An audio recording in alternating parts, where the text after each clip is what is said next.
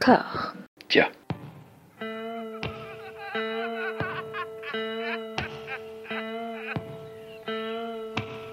And now for something completely different. Would you like to talk about the meaning of life, darling? Sure, why not? Philosophy for two? Right. Provided the movement never forgets that it is the inalienable right of every man or woman or woman to rid himself or herself or herself. Agreed. Thank you, brother or sister or sister. Where was I? I think you finished. Oh, right. I don't want to talk to you no more, you empty-headed animal food trough whopper. I fart in your general direction. Your mother was a hamster and your father smelt of elderberries. Bonjour et bienvenue à toutes et à tous dans Discordia, le podcast qui tente d'aplanir les débats qui rongent la pop culture de l'intérieur. Dans une conversation apaisée, j'ai la joie d'être rejoint par mes camarades Jérémy et Hugo. Comment allez-vous? Euh, Vas-y, Jérémy. très bien, François, très bien. Et d'a- et d'ailleurs, je voulais, euh, je voulais dire, ça, ça fait instant promo, mais en fait pas du tout, mais pour euh, me replonger dans le sujet dans lequel on va parler, bah du coup, je, je, je t'ai relu en fait, toi, et je me suis dit que tu avais mis beaucoup de life force dans, dans, dans- dans ce que tu avais écrit sur Massacre, donc euh, voilà, c'est bien. Tout, tout, Bah, tout se rejoint, tout se regroupe, euh, tout ça. Tout se recoupe. Hugo, Hmm. comment ça va? Bah écoute, ça va, je vois qu'on m'appelle pour les, euh, pour les filmos montagnes russes. Je, euh, je vais être étiqueté. Euh, ouais, non, non, ça va, ça va, ça va fort bien. Je suis un petit peu malade, donc je, je m'excuse par, euh, par avance pour les auditeurs et les auditrices. Je ferai euh, en sorte de ne pas renifler dans le micro, par exemple. Donc voilà, je... mais sinon, oui, ça va bien et, et content d'attaquer cette film-là. Eh ben écoutez, après la, grosse bagarre qu'on avait eue sur, euh, bah, pas tout le temps, mais quand même un peu sur euh, Wes Craven, en trois parties, on s'attaque à un autre monument du cinéma d'horreur américain, Toby Hooper, le cinéaste texan à qui on doit l'ouverture de la saga Massacre à la tronçonneuse. C'est à ça que tu faisais allusion, euh, Jérémy, au supplément euh, de Manmovies sur la saga que j'avais coécrit avec le camarade Frédéric Thibault que j'embrasse très très très très fort et j'ai relu sa prose à lui pour l'occasion sur le, le premier et puis sur la filmographie de Toby Hooper. C'est bien, on a on a du, du, du grain à moudre quand même. Hein. Cinéaste, euh, on parlait du côté poissard de, de Wes Craven, mais à côté de, de Oui. Toby Hooper, Il y, a, non, il y a des similitudes en fait. Ouais, carrément. ouais. C'est assez troublant effectivement. Mm. Euh, Toby Hooper, bah, cinéaste euh, effectivement qui est né à, à Austin, au Texas, et qui est très imprégné euh, de, de cette culture, de, de cet État, mais dans ses mutations en fait des années 60. C'est quelqu'un qui a beaucoup suivi bah, le mouvement hippie et qui l'a traité dans son œuvre de façon bah, que j'ai découvert pour l'occasion, parce que moi j'avais pas vu les films avant Massacre à la tronçonneuse, avant 1974. Et euh, c'est vrai. C'est vrai. Oh, il y a, a- mais c'est ce genre de truc. Tu regardes les commentaires sur IMDb, effectivement, il y a Ouais. trois, quatre critiques. Tu vois. C'est bah, après c'est dur un peu. Hein. C'est c'est c'est pour euh, pour grande partie de Ah. l'expérimental et euh, mais c'est intéressant, c'est intéressant. On va y revenir. Euh, c'est dur, mais en vrai, ça aide à comprendre pas mal de trucs de Ouais, massacre ouais, hein, quand ouais, même. Moi, je- moi, ça m'a surpris. Bah, C'est vrai. Non, non, c'est vrai. Puis effectivement, ça aide à, à comprendre des, des, des pans de sa carrière de, sous un angle assez inédit. Donc c'est c'est assez pertinent. Alors après, voilà, si je reprends effectivement les écrits de mon camarade Fred Thibault, euh, Toby Hooper, c'est quelqu'un qui a commencé très tôt, en fait, euh, à manier de la caméra dès les années 60. Il y a, cette espèce de rumeur qui est peut-être ma préférée, euh, qui est que Toby Hooper était là quand euh, Jack Ruby a assassiné Lee Harvey Oswald, qui s'est fait plaquer au sol euh, par les services secrets avant d'avoir pu filmer quoi que ce soit, ce qui est aussi quelque part une métaphore de sa carrière, hein, toujours un peu empêché ce garçon finalement. Alors qu'il pourrait être euh, à l'instant T euh, saisir quelque chose de l'histoire, mais voilà. Euh, il a con- il a travaillé en fait dans une compagnie euh, d'assurance apparemment où il faisait des films et j'aimerais vraiment beaucoup voir ça. C'est des choses qu'on retrouve euh, bah, dans, dans pas mal de montages, euh, pas les siens, hein, pas ceux de Toby Hooper, mais euh, ce genre de vidéos dans les montages de- d'anthologie type Found Footage Festival. C'est en fait des films pour des compagnies d'assurance qui montrent ce qui se passerait si vous n'étiez pas assuré. Voilà, des espèces de Ah, Ouais, ouais. cautionary tale comme ça. Et euh, la compagnie d'assurance a fait euh, pas mal de blé, en fait pas mal de ronds euh, sur les films euh, de Toby Hooper, et donc ils ont financé son premier court métrage, The Heisters, en date de 1964, qui est une espèce de fantasmagorie médiévale, cartoonesque, très déconcertante, et en même temps, moi c'est ça qui m'a vraiment bluffé, incroyablement maîtrisé quoi. Ah, mais, mais moi, je, je m'attendais, moi, je, je m'attendais à, au film entre potes. Ouais, un truc d'étudiant, un peu à Bah, l'arrache. attention, euh, je ouais. dis pas que c'est- un blockbuster, mais je veux dire, c'est quand même en Technicolor, euh, c'est en scope. Enfin, Ça dire, joue bien. c'est- voilà. Même Et puis il y a- il y, a plein d'idées. et puis voilà, c'est quand même. euh, moi, j'ai eu l'impression de voir euh, Ben Hill qui aurait rencontré un film tchèque des années 70. voilà. Alors, on comprend pas grand chose et bon, est-ce que c'est drôle? Je, je n'irai pas jusqu'à dire ça, mais c'est quand même très surprenant. Ça a vieilli. C'est à ça surprenant. part, quoi. Ouais, c'est surprenant et c'est c'est un petit peu malaisant. Perso, je l'avais vu la première fois que je l'ai vu, ce, ce court-métrage, j'avais oublié que je l'avais vu. Mais en le revoyant, je me suis dit, mais oui. Et en fait, c'était à la projection euh, pour le remaster 4K de Massacre à la tronçonneuse au Grand Rex qui avait eu lieu, alors je suis pas sûr, je crois que c'est 2014 ou 2015. C'était en présence de Toby Hooper d'ailleurs. Et, euh, et j'avais vu euh, The Heisters du coup pour, pour la première fois et ça m'avait ça m'avait mis plutôt mal à l'aise au Grand Rex sur écran géant parce qu'il se passe Mais des côté trucs. euh, cauchemar fiévreux quand même. Ouais, Ouais. ouais, bah, complètement, complètement. Et comme disait euh, François, très cartoon, a- avec euh, bah, limite, ça, c'est quelque chose qu'on va retrouver un peu dans une bonne partie de sa filmographie quand même. Mm. Euh, le côté humour qui flirte avec euh, l'horreur, qui flirte avec le malaise, ou qui est euh, toujours sur un peu un point de bascule. Euh, donc ouais, non, c'est c'est assez étonnant. Ça fait, ça fait quoi? Ça fait 10 minutes. Euh, mais c'est c'est assez, c'est finalement assez intense. Mais, mais oui, c'est cette, cette collision entre l'humour et, euh, et sa maîtrise technique et un côté inquiétant, ça donne lieu à une forme de mauvais goût qui n'appartient qu'à lui et que je trouve fascinante en fait. Bah, il y, a- il y a ce fameux débat de, de dire, enfin c'est même pas un débat, mais il y a, il y a- il y a beaucoup de- d'acceptions euh, pour, pour dire que Massacre à la tronçonneuse est une comédie, le premier. Alors ce que je peux comprendre, mais moi ça me fait pas rire du tout. Oui, non. autant, autant le 2, on en reparlera, euh, là c'est vraiment une espèce de, de, de pantalonnade défroquée euh, à, côté, à côté de ça, mais et qui pousse un petit peu les curseurs du, du premier. Mais ouais, ça crée un, un truc de malaise, quoi, qui a aussi dans le crocodile de la mort, mais là pour le coup, de, de façon vraiment explosive. Il, va par la suite, euh, bah, c'est deux ans plus tard, il fait un petit court métrage qui s'appelle Down Friday Street et où il y a des velléités expérimentales qu'on trouvera dans son premier long. Mais c'est là pour le coup quelque chose euh, bah, passé en fait le, ce- cette entrée euh, pétaradante dans ce film qui dure là aussi une dizaine de minutes. On est sur un plus dans les clous de l'expérimental en fait, sur cette façon de filmer euh, des immeubles, de jouer avec le montage, avec la musique. Mais encore une fois, belle, belle maîtrise technique quoi. Enfin c'est on est sur quelqu'un de d'assez pro assez rapidement. il teste, il teste des motifs, il teste plein de trucs. Et euh, il y a des, bah, ouais, y a des trucs qui sont pas mal. Après, c'est vrai que là, c'est un, format qui est euh, autant euh, Heisters, on peut, on peut déceler une forme de récit quand même derrière. Là, il est même pas crédité en tant Bah, que, poème visuel, réalisateur. hein. Oui, c'est- juste un poème, voilà. C'est Ouais. regarder de l'urbanisation galopante et puis c'est tout faire comprendre par l'image. Et, euh, et je trouve quand même que même si c'est profondément réaliste ce qu'il raconte, il y a quand même des moments où il capte des atmosphères un peu étranges. euh, je trouve qu'on y voit quand même déjà les prémices de parfois ce que ce qu'il fera dans, dans, dans. Mais vraiment pareil, été très très étonné. euh, limite, je préfère quand même celui-ci, enfin de, de tous. Ah ouais? Euh, Ouais, ouais, ouais. Mais peut-être Ouais. que ça me parle plus, je sais pas, le côté. Il y a un truc presque un peu, euh, enfin, je sais pas, il y a des séquences qui m'ont fait, qui m'ont fait penser à certains passages de Blue Velvet de Lynch ou des, des choses comme ça, des choses qui, enfin, des motifs qui rentrent un peu en collision, qui servent avant tout à mettre euh, mal à l'aise et à, on va dire, à faire passer des sensations avant de, de faire passer un, un, un récit. Et, euh, ouais, il est même pas crédité en tant que directeur, il est crédité en tant que designer et photographeur de ce, court métrage. Donc c'est même pas, euh, enfin oui, pour le coup, c'est vraiment vraiment de l'expérimental. Et on reste dans l'expérimental avec son premier film que j'ai découvert pour l'occasion, Eggshells, qui date de 1969 et qui, comme Down Friday Street, en fait, capte euh, un, moment très très particulier de la ville d'Austin, qui est pas comme Dallas ou Houston, euh, une grande mégalopole. Ça reste une grande ville, Austin, au Texas, mais c'est pas une mégalopole comme ces, ces, grandes villes-là, quoi. C'est une ville qui en plus est en mutation parce qu'elle connaît en fait bah, l'accueil et l'apogée un petit peu du mouvement hippie à la fin de ces années 60.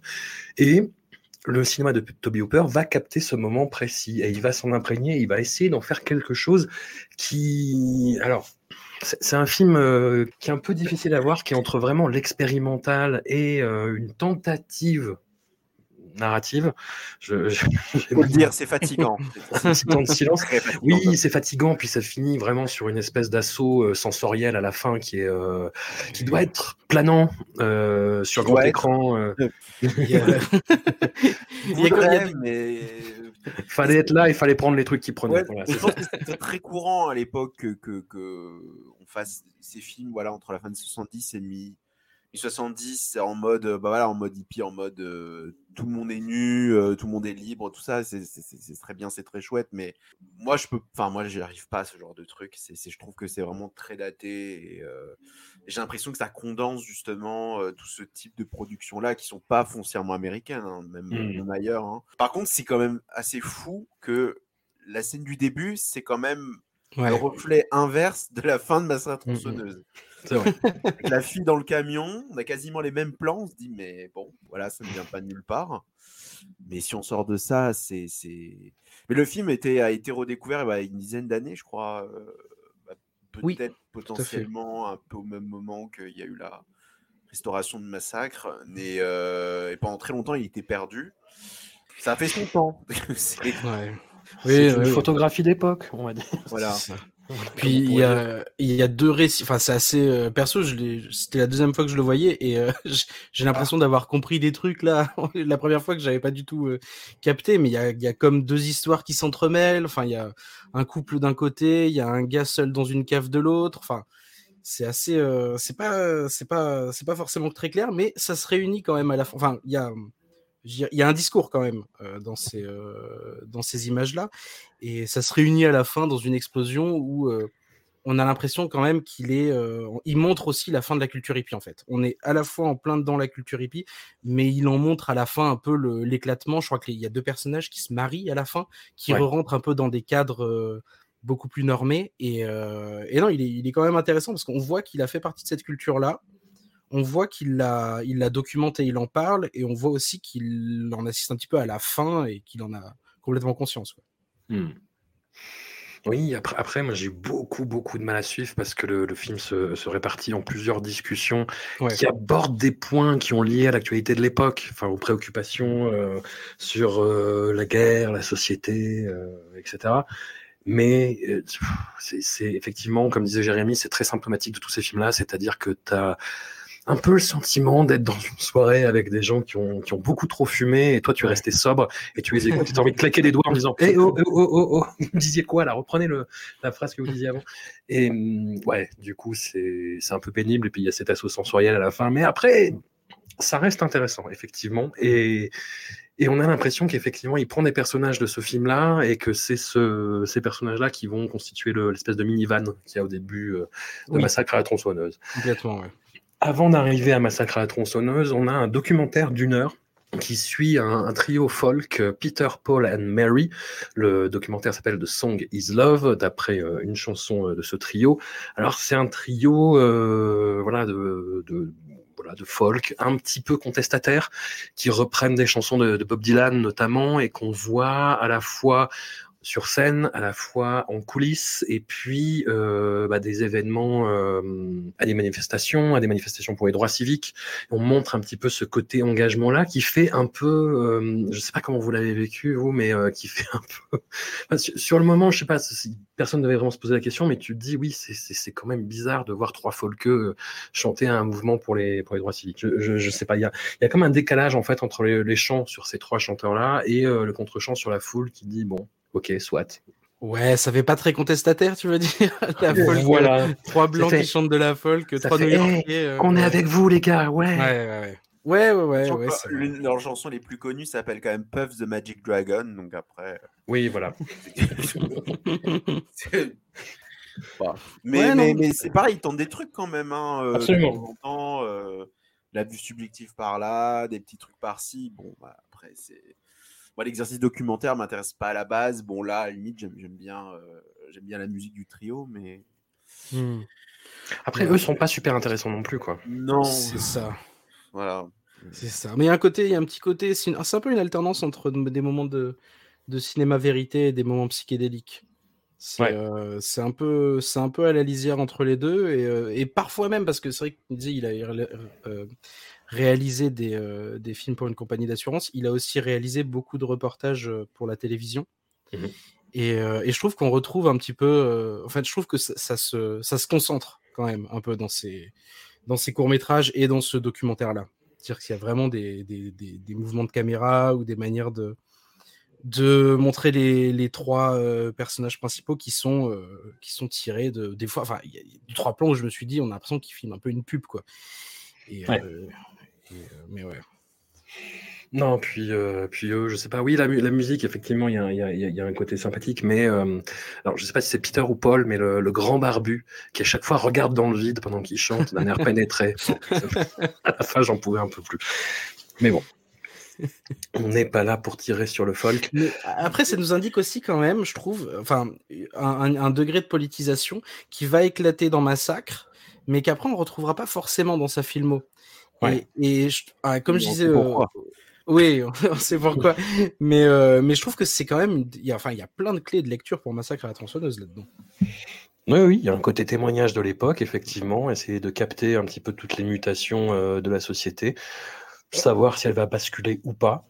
Et Massacre à la tronçonneuse, à ce niveau-là, on arrive en 1974 avec donc ce, ce premier hit, ce, bah, le plus gros hit de la carrière de, de Toby Hooper, qui est un film vraiment euh, matriciel, quoi, et qui est incroyable, moi, que j'avais vu à l'époque dans une euh, fameuse VHS euh, René Château vidéo, avec la qualité d'époque. Et j'ai redécouvert très honnêtement le film avec la restauration.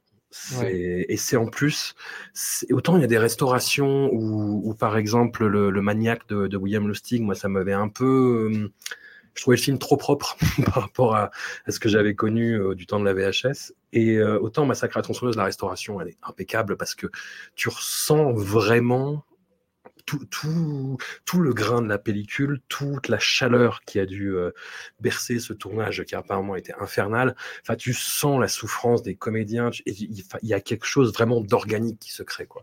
Ouais, je suis, je suis d'accord, contrairement à certaines restaurations qui ont tendance un peu à lisser et à, et à rendre l'image parfois un peu trop propre. Là, la, la restauration, elle, elle garde le côté complètement dégueulasse de l'image. Mm. Et euh, c'est vrai que ça la rend, euh, ça la rend d'autant, d'autant meilleure et ça rend d'autant plus hommage au film. Ah bah moi, je je vais pas partir dans les débats sur la restauration parce que sinon on s'en sort pas. Non, mais vas-y, Mais- non, non, non, mais ceci dit, c'est très important parce que ça rejoint ce que je veux dire, c'est que, comme je disais justement à François en off, c'est que j'ai un rapport très compliqué à Massacre tronçonneuse. Ouais. Pendant très longtemps, je ne l'aimais pas. Pourtant, je l'ai vu. Voilà, Euh, c'est un film. Je, je- je pense qu'il fait partie de ces films, comme à peu près 99% de la population. Quand on l'a pas vu, on a fantasmé dessus à cause du titre, à cause de la VHS de René Château, à cause des photos de, de- de- d'exploitation, euh, à cause de, de la, des interdictions, de la censure, de, de, de- d'énormément de choses qui ont fait que le film est une légende aujourd'hui. Et je l'ai vu. Alors moi, c'était pas la VHS René Château, mais c'était un enregistrement Canal. Canal qui, euh, dans les années 90, avait diffusé euh, L'Exorciste, Evil Dead et Master Tronçonneuse. Euh, Puisqu'à l'époque, aujourd'hui, ça paraît vraiment banal. À l'époque, je pense que c'était des films qui ne passaient très rarement à la télé, voire même pas du tout, je crois, dans le cas de Massacre. Mm. Et, euh, et je l'ai vu dans de très bonnes dispositions. Voilà, un après-midi, j'étais seul, j'ai pas vu le film en cachette d'ailleurs. Mais voilà, je, je suis resté vraiment à côté. Et c'est un film que j'ai possiblement parce que c'était pas ce que j'attendais. C'est-à-dire, je m'attendais à un, déluge de gore, je pense, comme à peu près tout le monde.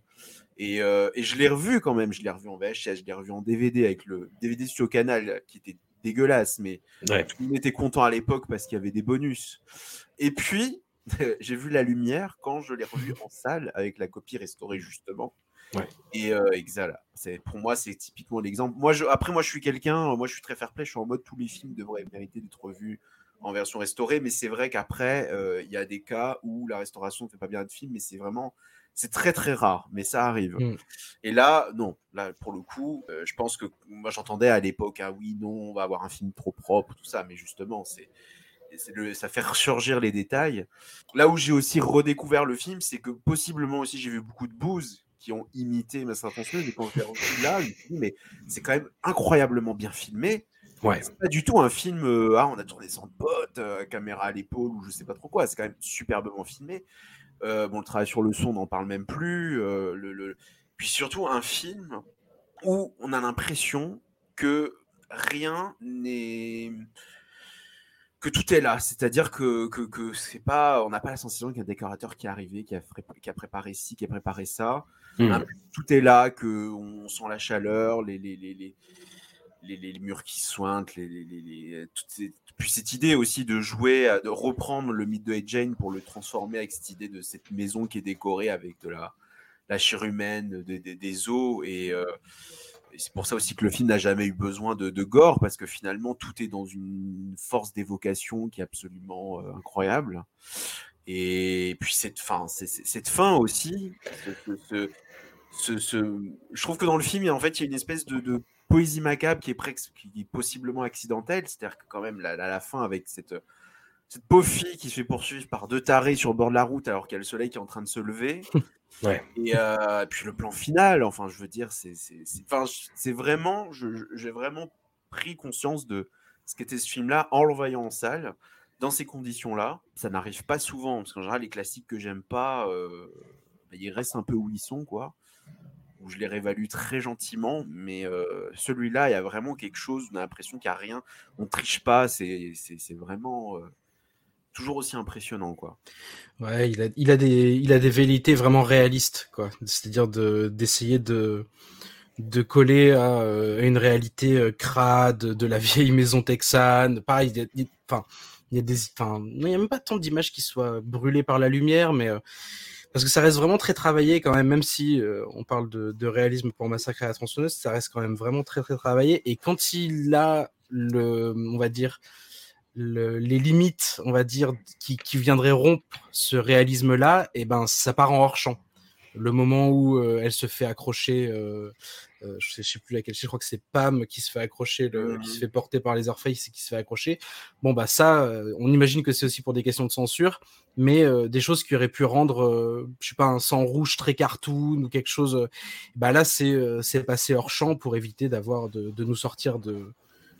Après, c'est pas vraiment hors champ, on la voit vraiment se faire accrocher. ah non non non non ah non non non tu la vois tu vois pas le en fait non non je parle de vraiment le le, le, le- comment dire le crochet qui rentre dans la peau et tout tu vois Oui, Ouais, genre ouais. Ah, tout le le monde euh, c'est le c'est oui. c'est- ouais voilà c'est le mythe de massacre c'est de c'est de dire qu'on voit exactement ces images là et qu'en fait non on la voit juste se faire poser et euh, mais mais le reste est tellement fort que en fait c'est pas c'est même beaucoup plus évocateur de pas voir exactement ce qui se passe derrière quoi Puis même, il y a des détails, euh, le, le, le, le- les corps, le, le, le, le corps qui a des spasmes, ou euh, ou Ouais. justement cette scène avec le. Ouais. enfin, elle, elle- elle est- elle est, elle est morte, mais on suppose qu'elle a des. euh, J'ai jamais compris si c'est parce qu'elle a, comment dire, des, des spasmes, je sais plus comment on appelle ça, les, les- les- quand les cadavres ont des, ont des spasmes, ou. euh, Enfin, c'est- c'est c'est- c'est quand même des idées. euh, c'est- c'est- on n'avait jamais vu ça, et je pense étrangement pas qu'on ait revu ça assez, assez couramment.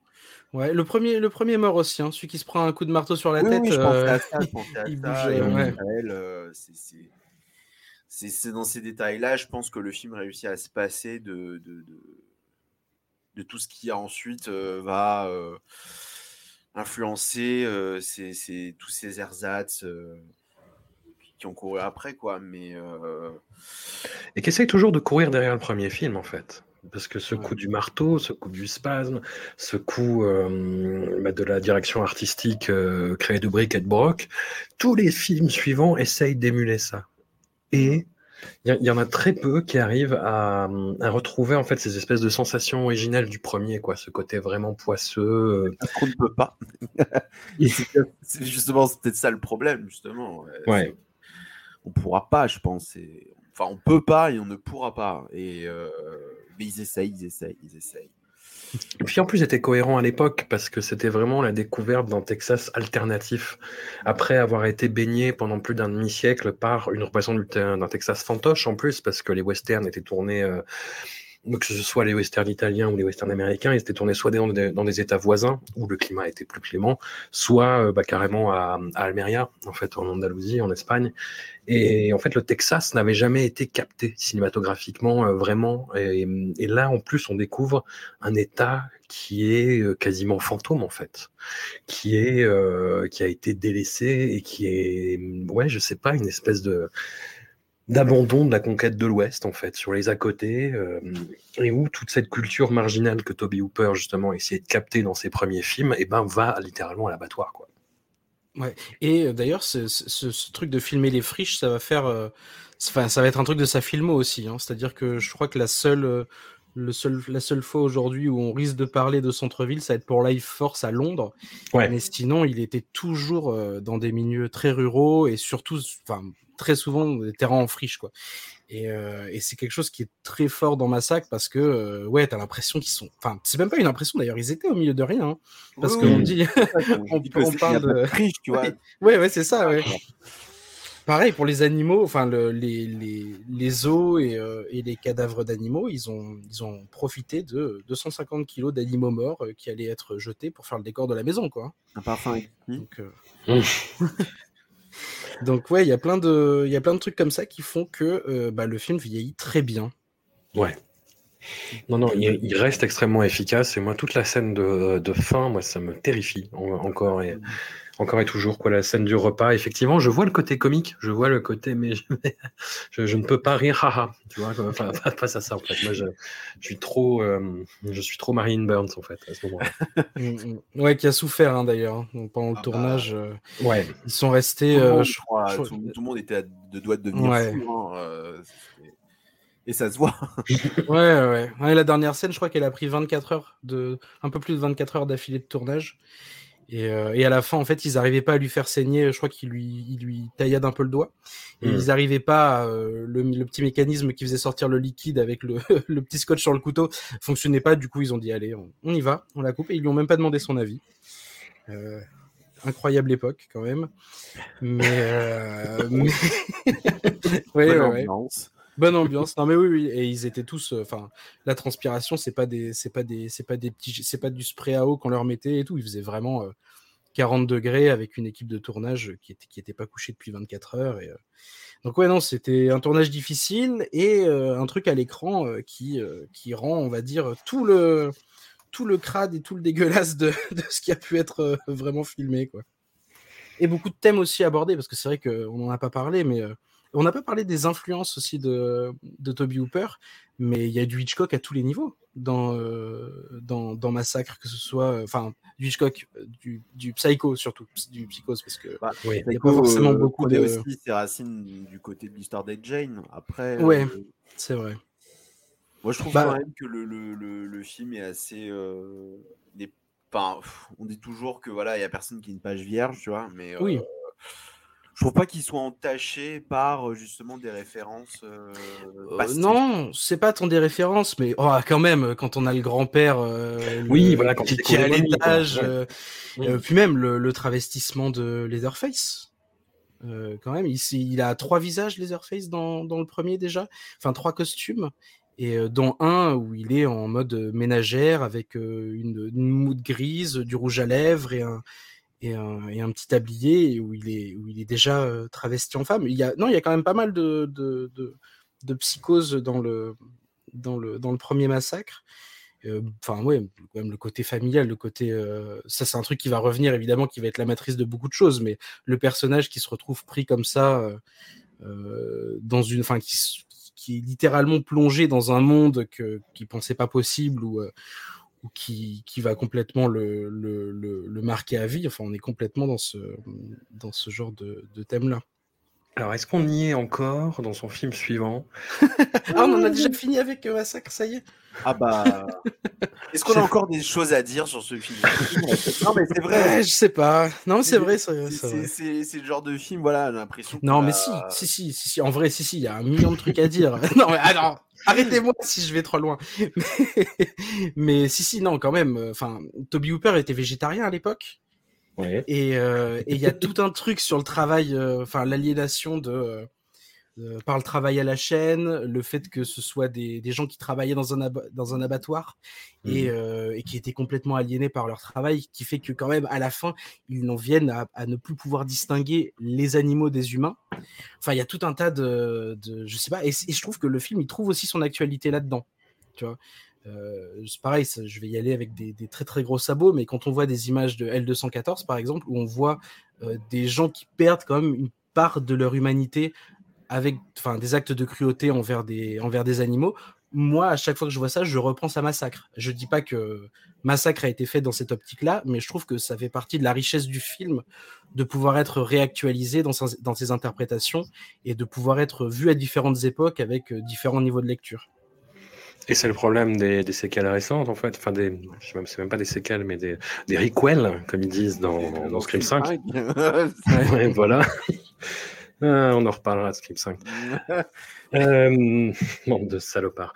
Et non, non, c'est ce qu'ils essayent de faire en fait, mais à chaque fois c'est mentionné et ce sont des amorces d'idées qui ne sont jamais exploitées et où, où dernièrement ils disent ah non, mais on va revenir sur Liverface qui massacre tout le monde en fait. Et c'est- c'est c'est un des problèmes et c'est ce qui fait que le film original reste le plus euh, le plus pertinent et le plus cohérent effectivement. Et c'est là aussi où euh, Toby Hooper et euh, son camarade Kim Henkel, qui a quand même une importance assez euh, fondatrice dans l'élaboration de la saga et dans sa suite, ont développé bah, cette méthode euh, de, de- pas, pas d'improvisation, mais de captation vraiment sur le vif, en fait, de se laisser une, énorme marge de manœuvre, de venir pas tant préparé que ça, et c'est ce qui va porter préjudice pas mal de fois à Toby Hooper euh, par la suite, en fait. Ouais, après, c'est vrai que Toby Hooper a eu tendance à dire, euh, je, je repense aux, commentaires de, de l'édition DVD que j'ai. Enfin, non, je sais plus si c'est lui qui le disait d'ailleurs, je pense que c'était quelqu'un d'autre. Il disait que c'était un film qui était aussi très collectif. Ouais. Euh, C'est-à-dire que euh, si un acteur, une actrice avait des idées de mise en scène, des idées de décor, des choses comme ça, c'était très. euh, Il y avait une ambiance quand même, euh, un- malgré tout, un petit peu entre potes, qui fait que euh, il y a eu beaucoup, à mon avis, d'idées de, de pas mal de gens et pas seulement de Toby Hooper pour ce qui est de la, de la, de la mise en scène, quoi. Hmm. Et d'ailleurs, on l'a pas dit, mais Toby Hooper a aussi participé à la création de la musique, enfin des sons, des, euh, du montage, de plein de choses. hein. Il n'a pas seulement, il a pas seulement été à la réalisation, et il a une formation, je crois d'ailleurs, hein, d'abord en directeur de la photo et en monteur, avant tout. Hmm.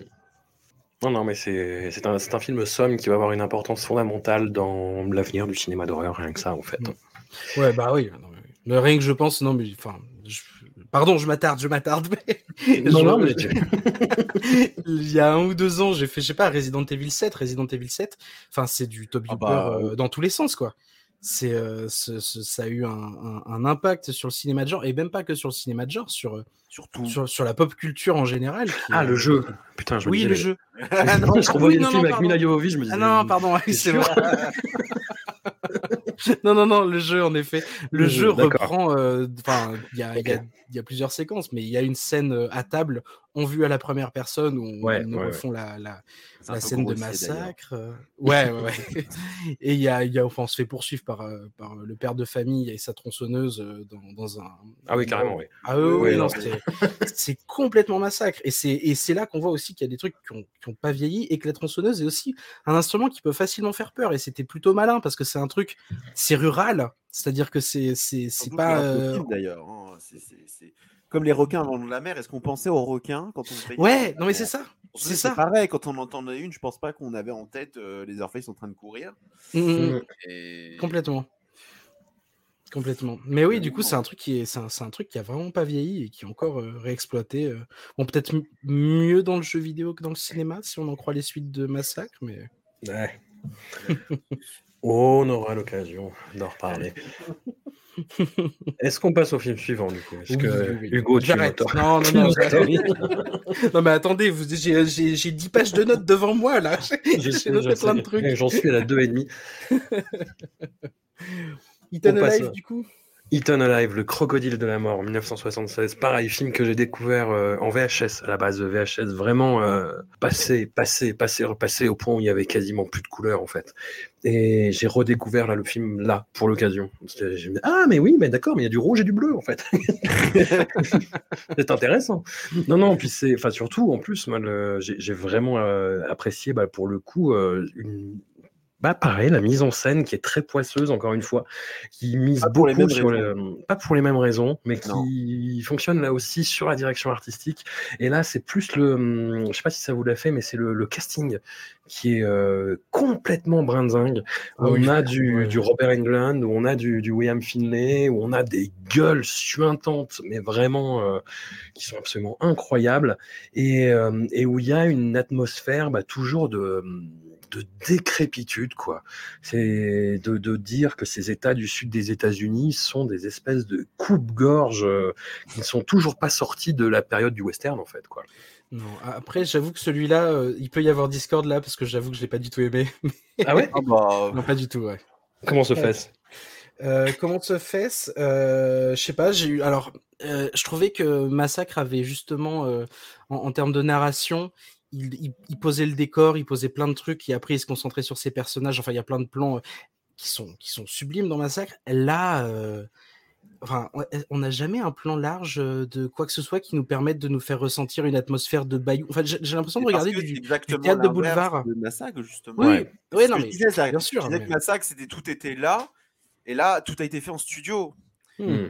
Et quand je disais qu'on a l'impression que rien n'était préparé, et que, que, que, que- qu'on a l'impression que c'était pas du chiquet, et là c'est absolument l'inverse. C'est, Ouais. On est dans une réalité totale. Mais je trouve que ça fait aussi l'intérêt du film. Après, euh, Ça fait, ouais, je suis d'accord, je suis d'accord. Je suis pas, euh, j'ai rejet, j'ai quoi. pas envie qu'ils reproduisent Massacre à chaque fois, évidemment. Mais, euh, mais là, j'ai eu l'impression, en fait, de regarder. Des fois, il y avait des personnages qui avaient pas de. Enfin, tu sais, j'ai eu l'impression de voir du théâtre de boulevard, en fait. bah, un peu. Euh, oui. mais, Un peu, un peu. Mais, le- euh, il a eu des problèmes. Le théâtre hein. du Bayou, pour le le théâtre du. Bayou, mais avec des Ah, scènes qui c'est parfois ont ça, très peu de c'est- c'est sens. le théâtre quoi. de la cruauté, quoi. C'est grand guillemets. Mais, euh, mais non, j'avoue que je me suis passablement ennuyé, que le crocodile. Oula. euh, non, mais en- moi, je venais un peu pour ça. Le film s'appelle Le crocodile de la mort en Oui. français. Ah ouais, non. Euh, je suis désolé, Massacre à la tronçonneuse, oui, ouais, il n'y a, pas de- y a pas de mensonge. Texas Chainsaw Massacre, il n'y a pas de mensonge au niveau du titre. Là, si, là, je suis désolé. euh, c'est un petit croco euh, en plastique euh, qui galère à manger un caniche. Enfin bon, hein, je suis désolé, mais. Bon, il mange quand même pas mal de, de gens dans le film. hein, Oui, d'ailleurs, il change de taille, hein, su- Ouais. suivant les besoins. Il change, il change un petit peu de taille. Mais non, je- là, pour le coup, euh, pour le coup, j'ai jamais eu peur. J'ai rigolé quelques fois. Oui, là, mais euh, mais j'ai mais j'ai jamais eu peur. Enfin, il y a des personnages qui sont absurdes. Bah, la scène où justement après que le chien se soit fait manger, où il y a le père qui, qui pète complètement un câble, mais euh, ça sort de nulle part. Enfin, s'il y a vraiment des plans où c'est l'inverse de massacre. Quoi. Bah, c'est toute la scène de, de repas de massacre, mais étirée, euh, enfin, le ton de cette scène-là, mais étiré Ouais. à l'échelle d'un film entier, en fait, quoi. Ouais, un petit, bon, oui, là, un tu petit survends un peu. Oui, tu le Oh surprends quand même. C'est Oui, pas, c'est vrai. c'est pas aussi palpitant quand même. hein, euh. C'est vrai, il y a des baisses de rythme. Mais C'est euh, quand même un film. où- Enfin, Toby Hooper, il me semble qu'il est parti. euh, Oui, oui, Et oui. ça se sent, on voit que c'est un film qui, qui- Là où Massacre, c'était un film qui avait sa grammaire et qui, qui faisait son truc dans son coin. Là, c'est vraiment. On retrouve ce qui faisait le. Enfin, le sel, pas pour le mieux, du, du cinéma d'exploitation au Grindhouse. Alors, euh, alors, tout le monde dessin, euh, il y a des persos qui font nimp, euh, c'est, on tente des trucs, parfois c'est très violent, parfois c'est, c'est très carton-pâte, parfois c'est, c'est, Voilà, on sent que c'est un film qui a des problèmes. C'est un film qui a des problèmes. Mais. Mais c'est pas mal. Enfin, c'est, une curiosité, quoi. Enfin, je- c'est une curiosité, ouais. qui n'a pas du euh, tout aussi en le vrai- l'aura de Massacre. aussi. Ouais, oui, non, non, c'est vrai. Mais en vrai, il y a, il y a quelques trucs qui m'ont. Enfin, il y a une photo qui est plutôt jolie. Ouais. Il y a vraiment. Enfin, il a, il a des qualités euh, plastiques, mais on va revenir pour un de ses prochains longs aussi où je vais être euh, assez. euh, tout aussi sceptique. Il a des qualités plastiques, mais en vrai, euh, là où tu vois, dans Massacre, ben justement, il y avait toute cette. euh, les tueurs avaient pas besoin de motivation, mais on comprenait pourquoi ils faisaient quelque chose. On comprenait ce qui se passait derrière. On Mhm. comprenait leur folie, on comprenait. Là, oui, bon, c'est un gérant d'hôtel euh, un peu taré euh, qui a. euh, qui est fétichiste de son croco parce que selon lui, et ça je trouve que c'est plutôt drôle, c'est pas un alligator du sud des États-Unis, c'est un crocodile. et c'est un crocodile qui vient d'ailleurs et il est énorme et il est beaucoup plus fort.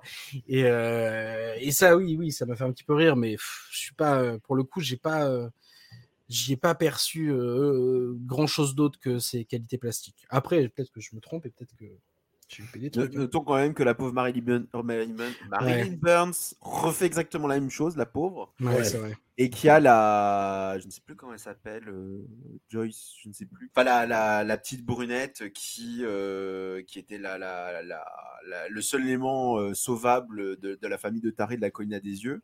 Ouais. Donc, mais bon. Et en effet, Englund, les, les, les, les, les, acteurs un peu plus prestigieux, entre guillemets, du style Ferrer, tout ça. Il y a aussi celle qui jouait Morticia dans la, Ah. première série La famille Adams. Voilà, Il y a vraiment une sensation de, de, de, de bordel. Ouais. Mais voilà, c'est peut-être, c'est sûrement le premier chapitre des emmerdes de Toby Hooper, je pense. Ouais, je suis d'accord. Parce que je pense que les producteurs voulaient, bah, bah, après je sais pas, je dis les producteurs, mais je sais pas quelle je sais plus à quelle échelle le film a été euh, conçu, mais il y avait clairement l'idée de, écoutez, euh, on va refaire Massacre, tout simplement, et puis euh, ça s'est pas passé comme prévu. je crois qu'il a, voilà, il a même été remplacé durant le tournage. Enfin, c'était le début d'une longue déconvenue, quoi. Bah, ça se poursuit avec son projet suivant, The Dark, en 1979, où il est renvoyé au bout de quelques jours, en fait, parce qu'il est toujours euh, sur cette méthode, en fait, hum, d'arriver euh, bah, un peu les mains dans les poches, comme, comme ça a été dit beaucoup à son, à son endroit, et de se laisser porter. Et en fait, euh, bah voilà, il a pris euh, beaucoup de retard, en fait, dès les premiers jours de tournage sur cette production euh, absolument, mais débile. J'ai vu le film, hein, c'est absolument débile. Je Ah, l'ai pas vu, hein. Il n'y a pas une histoire de monstre qui tire des lasers avec Alors. un truc comme ça? Alors, j'allais y venir. En fait, c'est un truc de tueur en série euh, sur, euh, sur lequel enquête euh, William Devane. C'est William Devane, c'est cet acteur qui peut faire des rôles comiques et des rôles sérieux, qui peut faire des rôles de soap opéra aussi, et qui là est affublé euh, d'une tenue hippie au début. Donc c'est assez drôle de voir euh, William Devane habillé en hippie. Et il doit effectivement suivre la, la trace d'un tueur en série euh, qui qui fait disparaître des gens et on s'aperçoit en fait aux deux tiers du parcours que c'est un extraterrestre avec des yeux qui tirent des lasers. Ouais. Et, euh, et c'est complètement con. Et c'est complètement con, vraiment. Enfin, c'est, je, je vois pas ce que hum, Toby Hooper aurait pu sauver là-dedans, tellement c'est débile. C'est-à-dire, quand tu, tu, tu quand as la révélation du, la révélation du poteau rose, tu te dis, mais quoi? Et quand tu vois le, le monstre tirer des lasers avec, avec ses yeux, tu fais, mais quoi? Enfin, c'est, c'est, c'est, c'est un carnage. Mais Toby Hooper se rattrape avec ce qui va devenir euh, absolument euh, culte pour tous les fans de Stephen King, pour tous les téléspectateurs de la génération euh, bah, supérieure à la nôtre. hein. J'ai beaucoup d'amis de 50 ans. euh, je sais pas, euh, nous, je pense qu'on a été traumatisés. Enfin, Hugo, je sais que tu es beaucoup plus jeune, mais euh, ma génération a été traumatisée par le, le premier euh, hit. euh, Il est revenu. Ah, la mienne aussi. hein. Voilà, ça. Jérémy aussi. Et la génération au-dessus, eux, c'est les, les vampires de Salem, en fait. C'est la mini-série de Toby Hooper avec le garçon qui flotte à la fenêtre. C'est une image qui a traumatisé toute cette génération-là, en fait. Je vais pas être original en disant que moi j'ai j'ai un rapport très conflictuel avec Salem Lot. Ouais. Euh, parce que bah, c'est simple, hein, le, le- le bouquin, donc Salem, euh, tout court chez nous, c'est probablement un de mes Stephen King préférés. Avec Ouais. c'est vraiment, je trouve que c'est- un chef-d'œuvre euh, absolu. Mhm. Et euh, je l'ai lu, euh, enfin quand je dis récemment, euh, pas en tout cas, c'est pas, ça fait pas partie des premiers Stephen King que j'ai lus, parce que je rechignais à le lire en me disant ah putain des vampires, hein. ok. Mhm. Et on m'a dit non non non, vas-y, essaye. Et en effet j'ai essayé, je le trouve, mais je trouve que c'est un livre c'est incroyable, alors que pourtant l'histoire, l'histoire en soi n'est pas extraordinaire. hein. je veux dire c'est même assez modeste Mhm. mais euh, c'est fantastique d'un point de vue de comment l'ambiance est posée, comment, comment le- le- le- l'horreur réussit à, à s'immiscer comme ça dans, dans, par tous les ports dans, dans, dans cette histoire-là. C'est c'est vraiment, vraiment flippant. Puis c'est- vraiment la contamination d'une ville par le mal. Et c'est là, enfin, c'est un grand classique chez Stephen King. Ah oui, Et ouais, là, c'est c'est son, vraiment, c'est son patron, en fait. C'est vraiment le Mhm. modèle euh, pour les, les trucs à venir, quoi. Oui, parce que j'allais dire, on est quand même face à un auteur qui arrive dans une petite ville euh, des États-Unis. Enfin, il y a plein de trucs de. C'est matriciel un peu pour Stephen King, non? J'ai pas lu Complètement. Hein, donc c'est une question, mais ouais. Et du coup, moi, enfin, moi j'ai enchaîné du coup, bah, évidemment avec le film. Et la première fois que je l'ai vu, je détestais vraiment. Je- je- Bah, c'est petits bras, quoi. C'est Qu'est-ce propre, que- en fait. Qu'est-ce que c'est que ce truc? C'est réalisé avec les pantoufles, c'est long. et Et bon, voilà. Et puis quelques années plus tard, j'ai relu le bouquin que je trouve toujours parfait. Et je me suis dit, allez, vas-y, retente, revois le film en HD, parce que je pense que la première fois que je l'ai vu, c'était peut-être en DVD, je sais plus. Et alors, c'est mieux passé. Je trouve que, euh, quand même, c'est bien joué. C'est ce qui, ce qui est Ouais. pas. euh, ça a l'air bête dit comme ça, mais, mais quand même, euh, tout- il y, a- il y a quand même tout, tout le monde incarne les personnages quand même de manière vraiment avec une, une assez bonne conviction. Ça fait pas. euh, parce que c'est un téléfilm quand même, donc ça fait pas la croisière s'amuse, quoi. Et, euh, et alors moi, ce que j'aime pas dans le film, ce qui me déçoit un peu, c'est que je trouve que la, la manière dont l'atmosphère est posée chez King est admirable. Ouais. Je trouve que la- le seul réalisateur qui a pu rendre ça, c'est John Carpenter.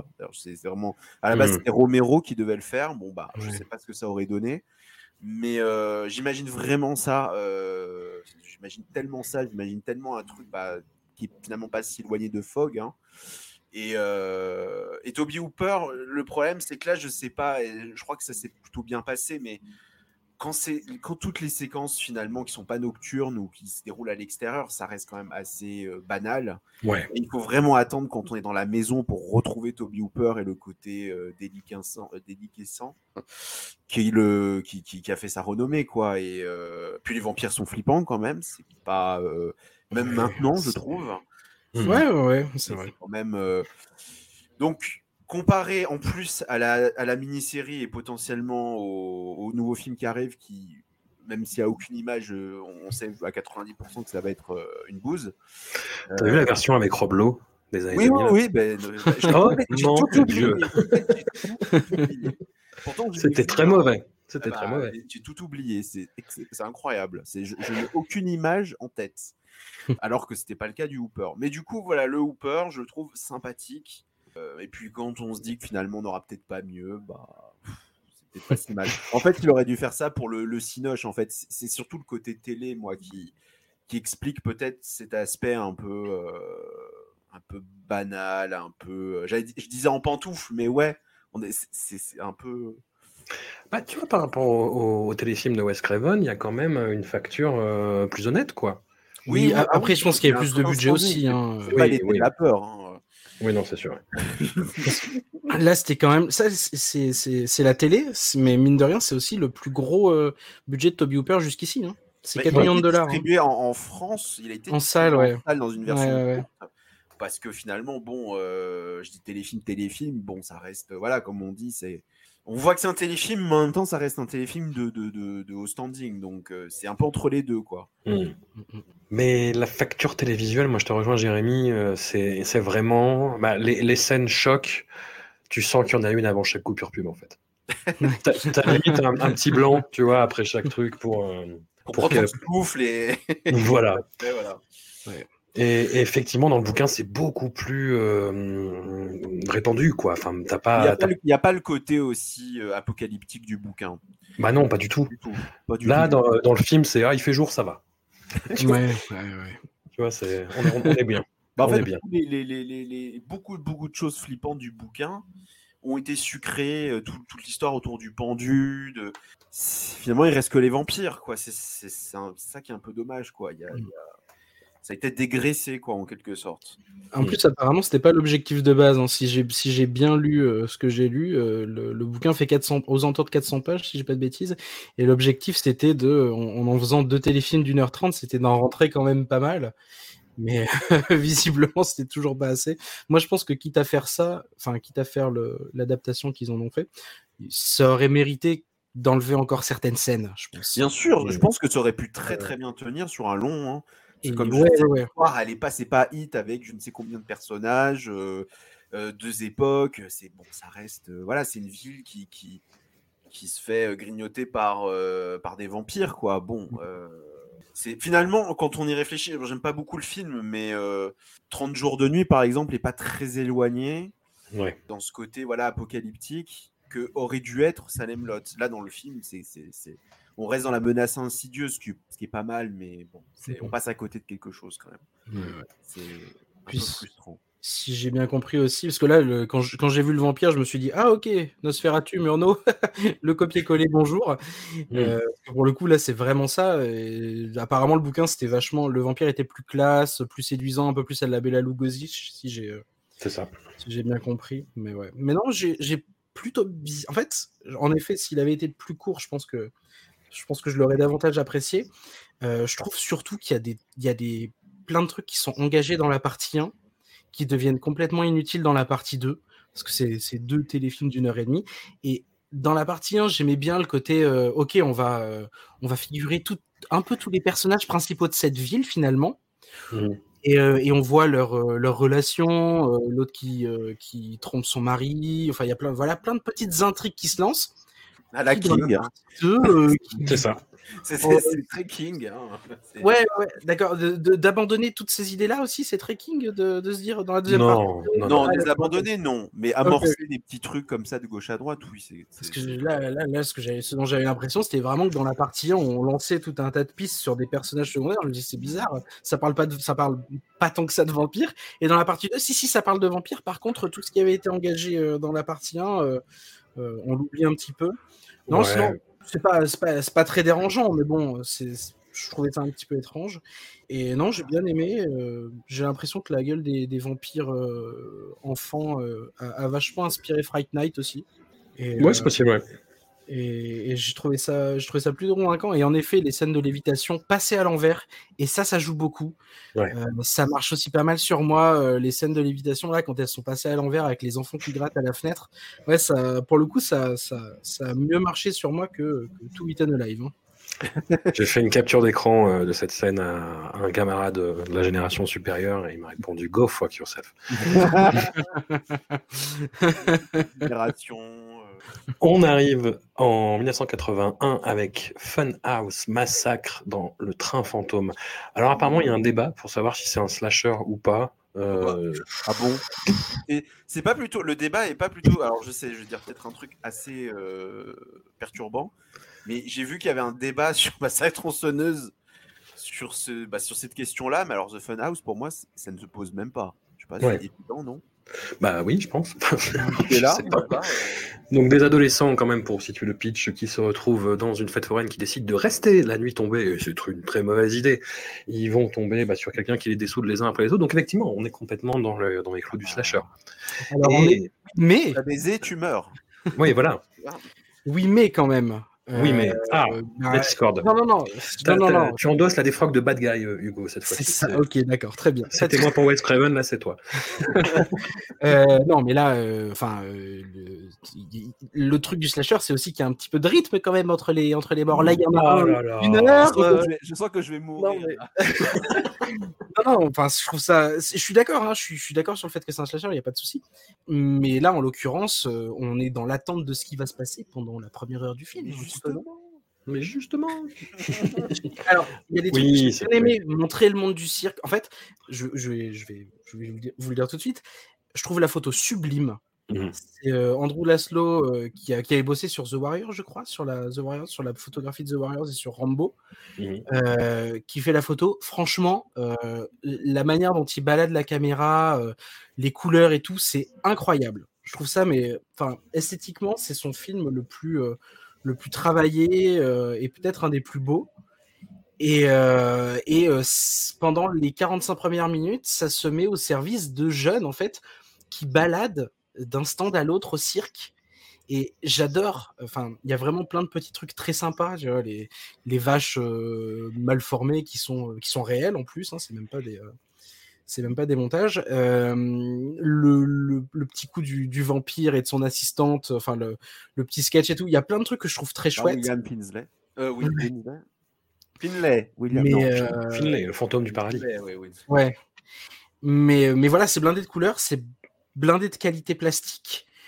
Mais, euh, mais voilà, quoi, on est sur Un des jeunes qui se baladent. Et après, euh, bon, bah, il faut attendre le dernier tiers pour. Mais je suis ouvert aux arguments. Euh, moi, moi j'ai l'impression que ça fait des années en fait que je, je suis un toit, sur un toit en train d'hurler mais, mais The Funhouse c'est vachement bien et personne ne m'écoute. Et moi je l'ai vu en fait quand Dionel a passé sur le quartier interdit pour un cycle Toby Hooper justement et j'en attendais rien, mais alors vraiment rien. Euh, D'ailleurs merci pour le titre français qui Ouais. surf, euh, voilà, euh, voilà. Et c'est le film. Alors déjà, c'est le film. Moi, je, je, je- alors je sais. Est-ce que c'est moi qui l'ai inventé? Je ne pense pas. Je pense que possible qu'avec toutes les analyses faites sur Massacre, ça a été déjà dit, mais pour moi, ça close qui est un peu la trilogie, sa trilogie du cauchemar américain. Mhm. Enfin, c'est. On, on- on parle beaucoup de slasher. Moi, j'aime beaucoup les slashers du début des années 80 qui, je trouve, ont tous un, un charme fou, mais il faut le dire, souvent, c'est des- c'est pas des bons films. Et en particulier un certain Vendredi 13, n'est-ce pas? Et ce film-là est quand même totalement au-dessus d'un film comme Vendredi 13. Ouais. Mais on continue quand même de parler Vendredi 13 parce que tu comprends euh, l'influence, tout le bordel. Et ce qui est fou avec ce film-là, c'est que Toby Hooper, finalement, j'ai l'impression qu'on sent qu'il reprend un peu les rênes d'un projet quand même. Il refait ce qu'il a fait avec Massacre tronçonneuse, c'est-à-dire que c'est un film d'atmosphère et c'est un film qui est jamais graphique. Euh, parce qu'en général, bah, les slashers des 80, on, on regarde Mm. ça parce que c'est un peu débile et qu'il y a une jolie patine et qu'il y a des morts rigolotes. Mais là, euh, c'est vraiment, on n'est pas là pour ça. Et sans doute pour ça aussi que le film, c'est vrai qu'il ne se passe entre guillemets pas grand-chose, mais tout est un travail de mise en scène. Mm. Et euh, enfin, le début, c'est quand même une parodie de Halloween Oui. de Psychose. Ouais. Donc, Combiné, ça, euh, combiné, quoi. euh, et on est dans une espèce d'atmosphère que je trouve que Hooper va, va avoir, va réitérer dans les années 80, une espèce d'atmosphère assez faussement rassurante que j'aime beaucoup. Je sais pas comment je peux l'expliquer. Et puis en plus, il y a aussi les protagonistes sont un peu comme ceux de Massacre, c'est-à-dire c'est pas non plus des lumières, mais euh, on est tellement Ouais, t'as quand même le grand sportif, la copine du grand sportif, le gars à lunettes euh, un peu plus intelligent. Enfin, t'as quand même. euh, Oh, bon, ils sont pas très, pas plus intelligents que les autres, mais euh, Non, ça veut dire c'est lui qui vole l'argent. Ah, bah, voilà. Non, mais en tout cas, je trouve que c'est- on est loin, pour avoir vu beaucoup de cette époque-là, on est loin en général de, de- de- des trucs un peu évidents, fastoches de cette époque-là. Et il y a ce, ce travail d'ambiance, cette idée, cette idée de, de les emprisonner dans le train fantôme qui devient une espèce de labyrinthe mental à la Mhm. Mario Bava, c'est incroyable. Et ne serait-ce que cette idée de prendre le train fantôme, le train fantôme, c'est quand même, ça n'a jamais fait peur, je pense, à qui que ce soit. Et en même temps, j'ai toujours trouvé ça profondément inquiétant. Il y a quand même ce côté, les, les dessins mal fagotés, les, les façades, euh, enfin le générique, le générique du début, quoi, avec les automates. Enfin, le, le mec Ouais. a vraiment tout compris à ce Mhm. côté profondément malaisant. Et euh, et il y a une chose aussi dans le film que j'aime beaucoup, c'est euh, il y a de sous-intrigue avec le, petit frère qui, euh, dès le début, fait peur à sa sœur, fan de films d'horreur, machin, qui, qui, fait le mur et bah, finalement qui va chier dans son froc. Et à première vue, ça ne sert pas à grand chose, mais ce que déjà le gosse, ce sera euh, va tourner à la foire des ténèbres, je crois l'année suivante. Alors le pauvre, je pense que les, parcs d'attractions maudits, c'est vraiment, euh, il a signé quoi. Et en fait, j'adore cette idée de ce, gosse qui va euh, découvrir ce que c'est la, peur, la vraie. Et moi, je me, moi, je me suis un peu projeté, c'est-à-dire ce côté, bah, moi aussi, quand j'étais gosse, je passais mon temps à faire chier tout le monde avec les films d'horreur. Et puis, la réalité, c'est que j'étais un trouillard absolu. Non, il y a vraiment des choses. moi, le seul hic qui me dérange dans le film, c'est que le, le- le- le monstre, enfin, le personnage est très réussi, mais le maquillage de Rick Baker, c'est pas ce qu'il a fait de mieux. Je, je sais pas du tout ce qui s'est passé. Ouais. Euh, il fait vraiment plastoc. Je sais pas. C'est une espèce de censé être un homme euh, vache ou je sais pas trop ce qui, on sait pas trop ce qui lui est arrivé. Après, le personnage est bien parce que c'est pas un Jason Michael Myers. Il a vraiment un côté profondément pathétique qui le rend vraiment effrayant et en même temps vraiment. euh, Enfin, tu te dis, mon pauvre, euh, c'est- pas possible quoi. Et puis, enfin, le plan final aussi. Enfin, c'est quand même, euh, c'est- qui est aussi un peu le reflet de Sumatra tronçonneuse avec cette pauvre meuf qui. qui, qui, est devenue à moitié folle et elle ressort et il y a le enfin il n'y a plus rien autour d'elle c'est-à-dire toute la vie reprend et le soleil se lève et enfin c'est vraiment le revoyant en Blu-ray parce que déjà j'aimais beaucoup le film je me suis dit mais vraiment c'est non seulement c'est le film qui confirme que Hooper a fait beaucoup pour Poltergeist contrairement à ce qu'on Mm. ce qu'on y reviendra hein, Ouais, mais ouais. c'est vraiment un film, je trouve, d'une qualité, euh, surtout pour un slasher de, ces époques, de cette époque-là. C'est très sous-estimé. Non, puis par rapport à plein de films de, de cette époque-là, par rapport aux slashers en général, effectivement, Hugo, ce sont des personnages fonctions qu'on retrouvera euh, Ah, ad, nauseam euh, dans des dans d'autres films, mais c'est des personnages qui, moi, me semblent tangibles dans la Oui, réalité Oui, du film, en fait. Je suis d'accord. hein. Mm. Je, suis, je suis- je suis complètement d'accord. Non, non, moi, c'était vraiment. euh, En fait, je, je, je comprends bien, et d'ailleurs, je, je, je surjoue un peu le contre là, parce que je, suis d'accord que j'ai trouvé le film vraiment euh, plastiquement vraiment très très réussi. Mais, euh, mais c'est peut-être aussi en le, en le revoyant là, parce que je, ne l'ai vu que deux fois. Mmh. Et euh, la première fois, la, la beauté plastique m'a m'a suffisamment happé pour que quand il y a le, le, le premier, la première morte, qui est la, voyante, je me dis oh putain mais c'est le premier mort et que je regarde, je me ah mais on, est déjà aux trois quarts du film et, et, et ça m'a fait ça. La deuxième fois, c'est pas un truc. Autant on massacre à la tronçonneuse marche sur moi et marchera sur moi, je pense, des dizaines et des dizaines et des dizaines de fois. Autant je pense que Funhouse, passé la première ou la deuxième fois, euh, le... j'étais dans l'attente en fait. J'avais oublié à quel point ça mettait du temps à, euh, à, devenir, euh, à devenir finalement un, un, slasher et à ne plus poser uniquement son cadre. Et, euh, et je pense que c'est aussi, euh, c'est aussi pour ça que cette fois il m'a peut-être un peu plus un peu plus dérouté, mais bon, je, je, le trouve vraiment très très très très beau. Ça, il n'y a pas de il y a pas trop de, de, de discussion là-dessus. Je suis assez d'accord. Il, il, est à la fois attrayant, visuellement, il est très divertissant. Enfin, il y a plein de trucs. Et puis, il y, a, il y, a, plein de petites idées, mais le fait que le monstre soit caché sous un, un masque de Frankenstein, enfin, il... enfin, il y a un truc un peu naïf dans le fait de mettre un masque de monstre où tu as l'impression que pour lui, en fait, il, enfin, il, est, il, est, littéralement plus beau en Frankenstein que, que ce qu'il y a dessous, quoi. Donc, il y a mm. tout aussi là-dessus qui, euh, qui, qui, est assez intéressant. Mais bon, ouais, non, c'est pas mon préféré de Toby Hooper, hein, ça c'est sûr, mais, euh, mais je le reconnais quand même euh, de, de, belle qualité. Et je l'ai pas vu en Blu-ray aussi, peut-être que ça aurait aidé. Ah. Ah bah l'image euh, a, ouais. vraiment du peps. Hein. Ça, ouais, il ouais. gagne vraiment par rapport aux, aux autres versions que j'avais vues. Hein, moi, très honnêtement, c'est je, je, redécouvre beaucoup de films là et ça me fait plaisir. Et c'est peut-être pour ça que je suis plus enthousiaste que toi. Alors, un petit détour avant d'arriver sur Poltergeist par euh, le clip euh, que Toby Hooper a ah, tourné. Mais attends, pour... attends, attends, t'as oublié que. Enfin, alors j'ai pas beaucoup d'infos, mais il est noté que il y a eu la même chose avec The Dark, mais euh, c'était sur euh, Venom sur, apparemment. Alors sur Venom, mais que j'ai pas réussi à toper. Donc, euh, mais pareil, ouais, il s'est fait remplacer par, ah, un, extraordinaire. par un autre réalisateur. Même Oliver Reed, il est pas bon? Si si, bah euh, non non, mais je, je Oliver Reed et Klosinski, on n'y touche pas. Mais, mais ouais. je, je, je, sais que j'ai vu le film, j'avais la VHS, mais je n'en ai aucun souvenir. Je crois que c'est ni mauvais ni complètement réussi, quoi. C'est mais je pareil, pareil, que The Dark, c'est-à-dire que pas dans le sens où c'est n'importe quoi, mais dans le sens où je sais pas en fait ce qu'il qu aurait fait. C'est ouais. pas du tout un sujet pour Hooper, je trouve. Euh, parce que c'est ça commence comme un polar et d'un coup il y a un serpent venimeux dans une maison. Et Suzanne George qui crie tout ça. je ne sais pas ce qu'il aurait fait en fait. Alors le pauvre Kinski et Oliver Reed qui étaient sans doute les deux acteurs les moins gérables de toute la galaxie. Oui, c'est ça. Je pense que. Est-ce que c'est pour ça qu'il est parti? Je ne sais pas, probablement. Mais voilà, encore une déconvenue.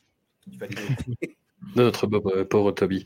Non, je voulais parler du clip de Dancing with Myself de, pour oui. Billy Idol parce qu'il y a des éléments euh, oui. de, la, de la direction artistique de Massacre dans le train fantôme qui se retrouvent dans ce clip-là en fait, ouais. qui est un espèce de patchwork. Euh, alors Billy Idol, c'est euh, un artiste britannique qui vient de la scène punk euh, à l'origine et qui a versé un petit peu dans un espèce de de, de, de punk propre, de rock FM euh, avec un peu de glam. Et moi, c'est un artiste que j'aimais que j'aimais bien parce que ses clips reprenait beaucoup euh, d'imagerie cinématographique en fait. Ouais. Euh, je pense à notamment euh, Shock to the System. Moi, je, je découvrais à peine Tsukamoto à l'époque et j'ai vu ce clip-là et j'ai fait ah petit salopard, je sais d'où ça vient. et Dancing with Myself, c'est mm, un clip qui reprend un peu cette esthétique cyberpunk euh, futuriste avec des éléments de film d'horreur, avec des éléments de mort-vivant. Enfin, c'est vraiment un, un, bordel ce truc, mais un bordel qui est assez, euh, assez galvanisant, je trouve. Il y a un plan en effet où on voit euh, possiblement un automate de The Funhouse et oui. un squelette, squelette ouais. qui rappelle beaucoup euh, autant Ancestros que Poltergeist. Au milieu de B-Idol qui essaie d'échapper à des zombies irradiés. Euh... qui finit par le faire danser. Ça colle pas du tout avec la musique, je trouve d'ailleurs. C'est incroyable ouais. le clip. Enfin, j'adore la musique, j'adore le clip, mais je n'ai pas compris la jonction entre les deux et l'idée de se dire on va prendre Toby Hooper. Euh. Surtout, je pense qu'il était un peu court en idée parce qu'il se passe quand même deux fois la même chose dans le clip. Hein. Une première fois, il les fait redescendre et une deuxième fois, il danse avec eux. Enfin, c'est bizarre parce que les... il est en haut d'une tour. Il a voulu faire les... son thriller, je ne sais pas. ouais, je, ouais, je sais pas. Les zombies montent, euh, il leur envoie une espèce de choc électrique, tout le monde tombe, les zombies remontent et finalement, ils dansent avec lui. J'ai l'impression qu'il se passe un peu deux fois la même chose. Mais, mais ouais, non, il y a une esthétique post-apo et tout, euh, qui, est, qui, est, plutôt plaisante. Non, non, objet étrange, mais qui a un, petit pouvoir de sidération. Je vais, je vais pas mentir, j'ai regardé deux, trois fois. On revient en 1982 avec Poltergeist. Ah. Poltergeist. Alors, le, film du schisme, le film du débat, le film de la polémique, le film de la controverse, parce que voilà, il y, a des reporters, apparemment, je, apparemment le, le, truc vient de là, il y a des reporters qui sont venus sur le tournage et ils ont vu que Steven Spielberg euh, prenait beaucoup de place beaucoup de place et que même il dirigeait euh, bah, une séquence qui était en train d'être tournée et donc il y a cette rumeur qui est née de, dire que Poltergeist est un film qui serait plus réalisé par Steven Spielberg que par Toby Hooper.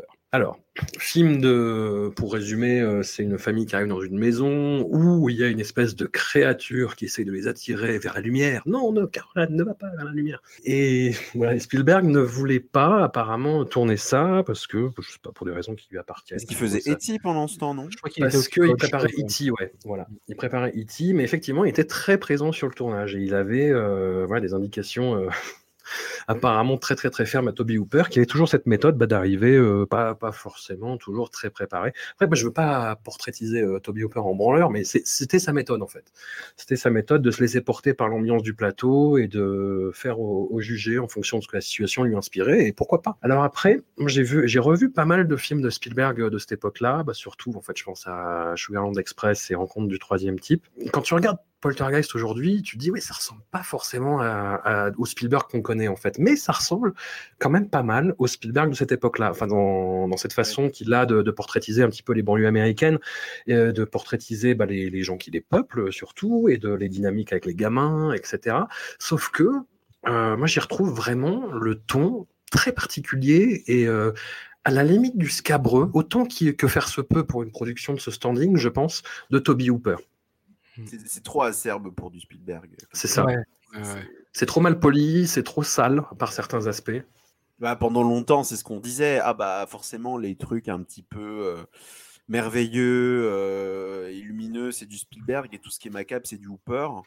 Mmh. C'est un peu facile de catégoriser comme ça, mais possiblement il y a peut-être un élément de réponse euh, là-dedans. Mais apparemment, ce qui est encore plus compliqué, c'est qu'on ne saura jamais vraiment la réponse parce que je crois que personne n'a envie de la donner. Ouais. Alors en plus, maintenant Hooper est mort, donc. Euh, mais en plus, il y a une malédiction autour de cette saga. Oui, euh, les squelettes, les gens qui sont morts, tout ça. mais je, vais encore faire le, fanboy, mais moi je suis méga fan en fait de Poltergeist. Ouais. Possiblement un de mes films préférés. Ah ouais. Et euh, ouais, ouais, Mais je m'en suis rendu compte que au bout d'un certain temps, c'est-à-dire que c'est un film, je voyais souvent, je me disais ah c'est bien quand même. et après je me dis mais en fait non. Et puis tu t'es rendu compte que tu le revoyais toutes les semaines en fait. C'est ça. ça. Et ce qu'il faut quand même rappeler, c'est que euh, à cette époque-là, le mythe de la maison hantée, c'était bah, la, la House. C'était le, le château de la colline, c'était le, truc au fond des bois. Enfin, c'était vraiment, il y avait une image de la maison hantée qui est très codifiée. Là, on arrive et on nous dit, bah en fait, ta maison hantée, ça peut être la maison euh, qui ressemble à celle de ton voisin, qui est au milieu de mille autres maisons. Euh, il fait beau, les enfants jouent, enfin le, le, paradis hétérosexuel par excellence. Et, Et, j'adore déjà cette idée de base. Ce qu'en fait Poltergeist, en fait, ce qui, ce qui me. Là encore, je redis que c'est encore un travail de, de, grosse mise en scène. C'est que euh, rien que l'introduction où tous les membres de la famille sont euh, introduits à l'écran par le chien. Ouais. C'est quand même c'est formidable et tout le film est comme ça parce que finalement ce que je dis toujours c'est qu'un film d'horreur un film fantastique doit fonctionner parce que déjà le film qu'il est avant d'être un film d'horreur doit être réussi et là, c'est le cas, c'est-à-dire que le, la, famille, elle a ce côté, Craig T. Nelson et euh, Jobet Williams, ils ont ce côté plausible. Ils n'ont pas ce côté famille Kinder, ils ont vraiment un côté. Euh, c'est cette scène au début où, alors que les enfants dorment, ils sont en train de fumer des joints dans la chambre. Et c'est euh, qui parlent de leur euh, bah, ancien hippie, décidément, encore une fois. Et eh ben voilà. Il y a vraiment quelque chose, on y croit, on est, on est attaché à cette mécanique de, de, la mécanique de cette famille, et ils sont jamais introduits de manière grossière, c'est vraiment que des petites touches dans le film. L'humour aussi qu'il y a dans le film, qui jusqu'ici, bah, chez Toby Hooper, c'était vraiment, euh, voilà, il fallait le voir. Là, je pense que c'est pareil, c'est-à-dire qu'il est très discret, mais euh, c'est ce qu'il faut, ce qui est suffisant. Euh, il y, a, une, scène que je trouve extraordinaire dans le film où la mère se fait gauler par la fille alors qu'elle veut jeter le, cadavre du, canari dans, les toilettes. Du coup, ils, pour la contenter, ils font un enterrement. Alors c'est très mignon. Elle, elle met les petits trucs dans la, dans la boîte à cigares. Enfin, c'est, la scène est adorable. Et la sœur qui est obligée de regarder alors qu'elle n'a pas envie. Et, euh, et la, et la fin de la scène, c'est la gamine qui se tourne vers la mer qui dit euh, Et je peux avoir un poisson maintenant? Et tout le tout film est comme ça, et ça rend les personnages vraiment euh, extrêmement attachants. Il y a une chose aussi, je pense qu'on a beaucoup attaqué Poltergeist, je pense plus par la suite, déjà à l'époque, parce que même Spielberg n'était pas très très bien vu, c'est le côté, il y a des effets spéciaux partout, ça explose, machin. C'est que quand il y a eu les films de fantômes, cette vague de films de fantômes à la fin des années 90, début 2000, avec Ring 6 Sens, on avait tendance à dire fantastique, c'est fabuleux, quand c'est suggéré, il n'y a pas d'effets spéciaux, c'est incroyable. C'est marrant parce que Poltergeist, c'est exactement ça. C'est on te fout des effets spéciaux dans la gueule, mais ça fonctionne parce que il y a une, une magie dans le film Ouais. qui, qui, qui, qui fonctionne, je trouve, terriblement. Alors après, est-ce que ça la touche Spielberg Ça, j'en sais rien. Et, euh, et très sérieusement, je pense qu'on ne fera jamais une fin pareille. Je pense qu'elle est insurpassable. C'est doux amer. hein. Voilà, dans l'hystérie, dans le. Enfin, c'est les cadavres qui volent partout, la maison qui explose, euh, la mer qui grimpe sur les. Enfin, c'est incroyable. Et la manière aussi dont il joue avec les peurs de l'enfance, avec le, le truc sous le lit, dans le placard, euh, l- l'orage, enfin, c'est des choses, bizarrement, je trouve qu'on. qui sont toujours exploitées de manière très grossière dans le cinéma d'horreur. Et là, il le fait, je trouve, avec justement une finesse qui, qu'on ne voit pas forcément derrière justement les, les effets spéciaux de la ILM qui prennent beaucoup de place, mais euh, c'est tout me tout me cite le coup de la piscine à la fin. Non, mais c'est Ouais. vraiment euh, avec cette fameuse légende qui s- qui raconterait que ce serait de vrais squelettes. On ne sait pas si c'est vrai ou pas. Bah, en, en plus, Poltergeist m'a fait un truc que je déteste d'habitude dans le cinéma d'horreur. C'est Ah. euh, une, première, euh, une première fin. Et, Ah, et oui. tu regardes et il reste 20 minutes et tu fais Ah putain. Ah non, Et en mais- fait, mais sauf que c'est génial. Mais sauf Mais que oui, c'est absolument dingue. Mais sauf que c'est euh, c'est vénère. Oui, oui. Mais à un point. Mais euh, Quand on avait parlé de. Craven, j'avais parlé que c'était euh, l'effet, euh, le, le carré effect qui était très à Oui, la mode à à l'époque. à Il y avait une main qui sortait du mur ou je sais pas trop quoi. Et là, c'est vraiment. Attendez. Vous croyez que c'est fini? Non, mais non, non. Je vais faire pire. Et il le fait. Et c'est euh, et pareil, hein, sans effusion de sang, parce que bon, il y a, il y a- il y a la petite scène euh, du miroir qui est devenue culte d'ailleurs, qui n'est Ouais. pas si réussi que ça d'ailleurs.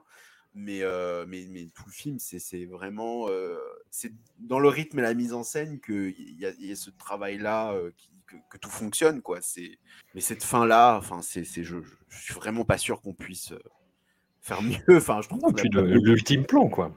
C'est-à-dire Oui, qu'ils vont oui, dans oui. un motel Ouais, ouais. virent la télé, quoi.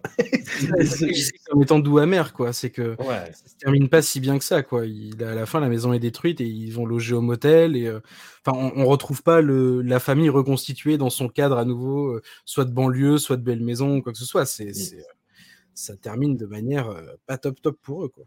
Hugo, est-ce que tu vas pisser sur notre parade? Pas du tout, là. Ah là là. Non, non, j'adore Poltergeist. Je trouve, c'est- enfin, un, un film vraiment incroyable.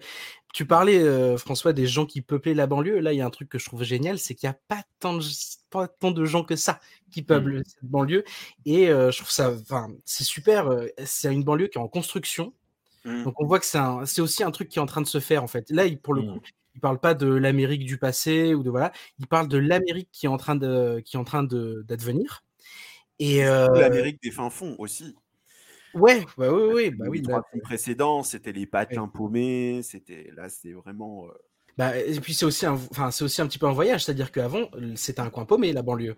C'est ça qui est incroyable, c'est qu'avant c'était euh, justement un cimetière et que c'était un coin paumé, c'était un coin un peu sombre et que ben le capitalisme est passé par là, euh, les agences immobilières aussi. Il a fallu euh, enlever euh, des trucs, mais pas tout, et, et construire par dessus. Et euh, je trouve que c'est un film vraiment incroyable parce que tu as à la fois cette sensation de monde qui est en train d'advenir mais en même temps d'écroulement déjà parce que les maisons euh, ne tiennent pas la route, elles sont fabriquées à la va-vite. Ils sont tout seuls dans leur quartier, ils sont ultra isolés, ils ont juste un couple de voisins euh, qui à un moment donné euh, vient, vient les aider. Et d'ailleurs, les seuls voisins qu'ils ont, ils ont des problèmes avec eux parce que leur télécommande c'est la même et que quand il y en a un qui éteint la télé ou qui change la de chaîne, et l'autre. Ouais. Et euh, enfin, il y a tout un tas de trucs comme ça. C'est un film qui arrive à la fois à parler aux adultes et aux enfants. C'est un film qui arrive à, enfin, aux adultes et aux enfants, je m'entends, mais je veux dire, il arrive Oh, non, à la fois des peurs d'enfants, comme tu disais, l'orage, le, petit objet, le petit clown assis euh, sur sa chaise qui est inoffensif, mais qui quand même te regarde et fait un peu peur. Et en même temps, des vraies peurs d'adultes. Genre, à un moment donné, quand la, petite a disparu pour la première fois, la mère dit elle est en train elle, la piscine est en train d'être construite, euh, elle est en train de se noyer dans, l'eau de la piscine. Et il y a, vraiment des peurs de parents aussi. Euh, au milieu de ce film et, euh, et, non, je le trouve vraiment. Euh, enfin, c'est un film aussi qui va donner toute une partie de la filmographie de, bah, de James Wan et de, et de, et de beaucoup ouais. du cinéma moderne hein, dans le dans le côté l'horreur dans la maison dans la maison pavillonnaire, enfin dans la maison un peu classique comme ça, comme tu disais, Jérémy. Non, je trouve ça je trouve ça vraiment vraiment vraiment cool. D'ailleurs, tu parlais de, de, de, le truc du cimetière là. C'est très étrange, mais le film a provoqué en fait ce cliché de ce qu'on appelle le cimetière indien. Ouais. Dans le film, c'est pas du tout un cimetière indien. oui. Il y, a, il y, a, une scène à un moment qui explique. D'ailleurs, la scène est extraordinaire parce qu'il n'y a pas de musique, il n'y a rien. Ce dialogue sur la colline hein, qui est superbement oui, filmé. Il, longe euh, la clôture. Voilà. Super. C'est pas du tout. Euh, pas du tout un cimetière indien. Euh, ben, on le voit d'ailleurs quand on voit les, les les cercueils à la fin. D'ailleurs, dans le 2, ils ont trouvé encore une explication. Enfin bref. mais, euh, mais j'ai jamais compris pourquoi tout le monde disait que c'était un cimetière indien. Ce qui aurait du coup eu une autre résonance. Hein. Bah, c'est pas le cas en tout cas. Euh... Mmh. Et je sais pas à quel point ça vient pas de cimetière de Stephen King, cette histoire aussi. Enfin, aussi. Il, il, a, il a aidé à le populariser du coup, mais. mmh, Ouais. Mais les gens peut-être confondus. Euh... C'est possible. Je, je sais pas. Non mais oui, cette scène où il longe la clôture et où tu te rends compte, enfin tu vois le problème arriver tout doucement et ouais. quand la caméra se baisse un peu, tu vois des croix et tu fais ah. On en, quand il, il t'explique qu'ils ont dû en enlever pas mal pour pour construire le, le lotissement et que tu vois que ça se termine sur euh, ah non en fait ok c'était un cimetière. Enfin non il y a plein de non il y a vraiment vraiment vraiment plein de trucs cool. Et puis, euh... Il y a justement, c'est ce que je disais, c'est qu'il réussit, malgré la profusion d'effets spéciaux, à installer une fois de plus les choses de manière vraiment. Euh, bon, du coup, c'est pas ce qu'il a fait dans Samelot, mais en tout cas, il réussit vraiment à installer des choses comme ça petit à petit. Il y a un plan à un moment au début du film, avant que tout le bordel commence, où euh, le, le, le Robbie, le fils, monte à l'arbre et on voit l'orage qui arrive.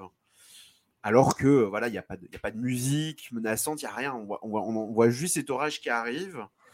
Et euh, enfin, j'adore ce plan. C'est vraiment le, truc qui arrive, mais dans un silence. Euh, total, on entend les gosses jouer, enfin c'est grand film. Non non, revoyez revoyez Poltergeist franchement et même tu parles de profusion d'effets spéciaux, euh, moi je les adore les effets spéciaux. Ah bah oui, moi j'adore.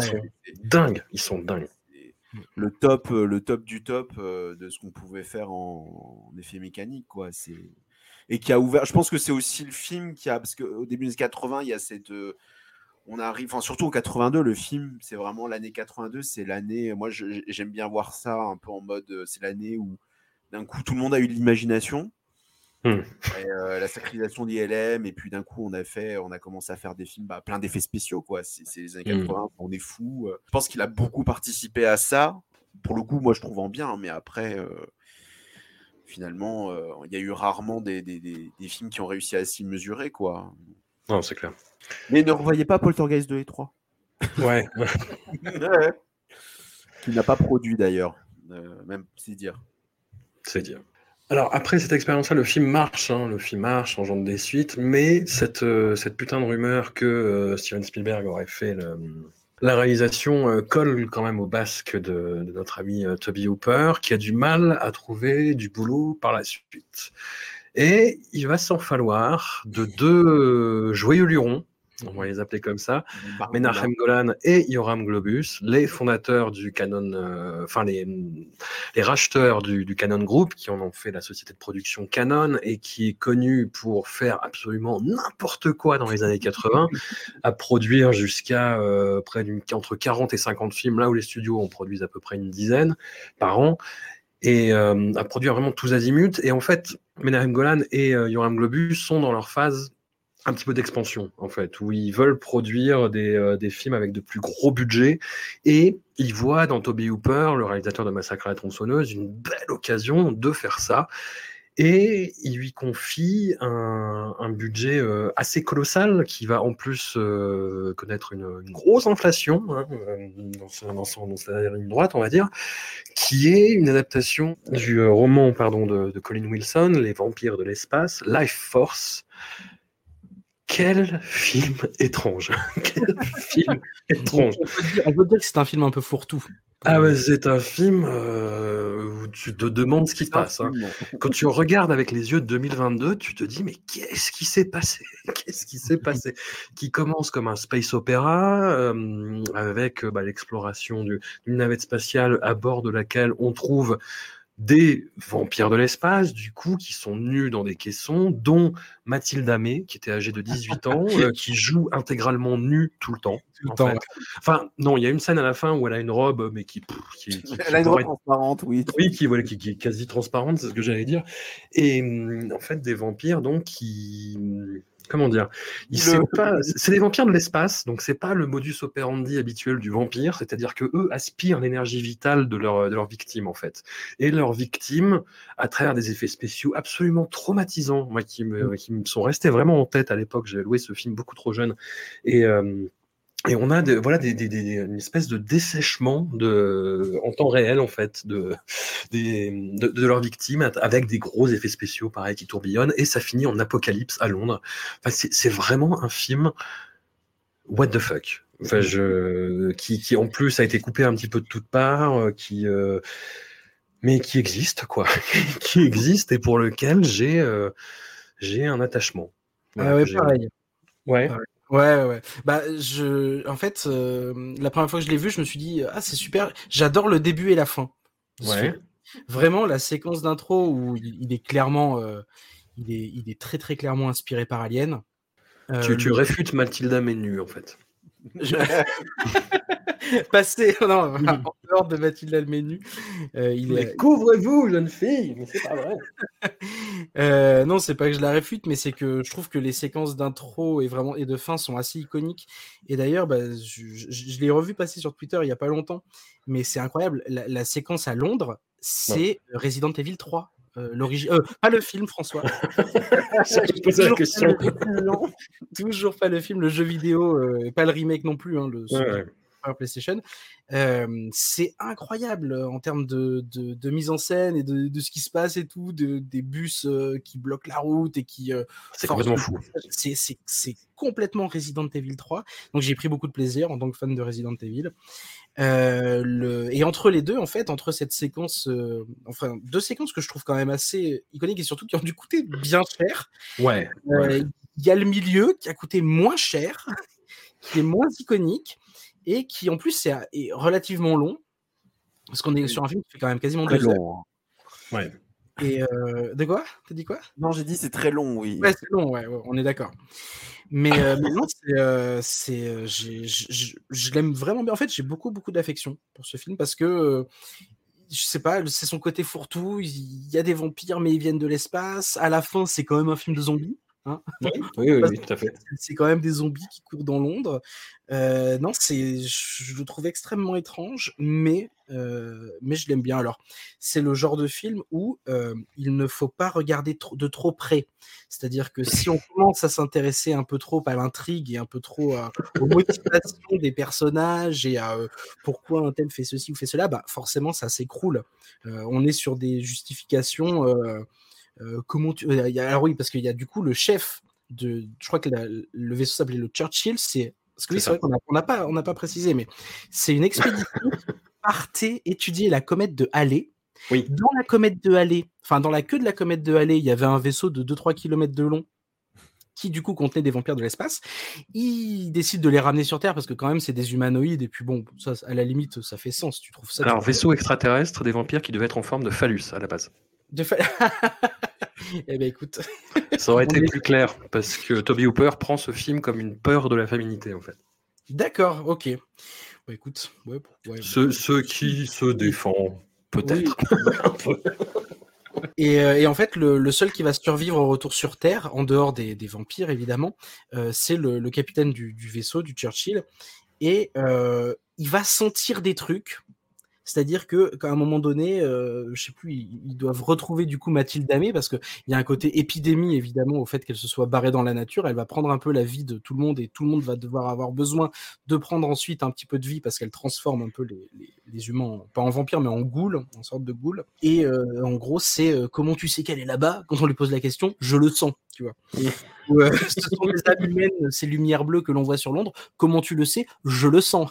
Et ça va être ce genre de. Oui, mais ça, tu sais, voilà. on, on a eu le dernier. Star Wars qui nous a dit euh, somehow Palpatine came back. Non, Tu vois, partant, ça je, va. je préfère euh, Life Force à toute la dernière trilogie Star Wars. J'ai pas de. Allez, Non, mais, mais qui, enfin, qui il faut des statements. Il faut des statements. Non, mais attends, mais qui, tu préfères, tu préfères les derniers Star Wars à Life Force peut-être?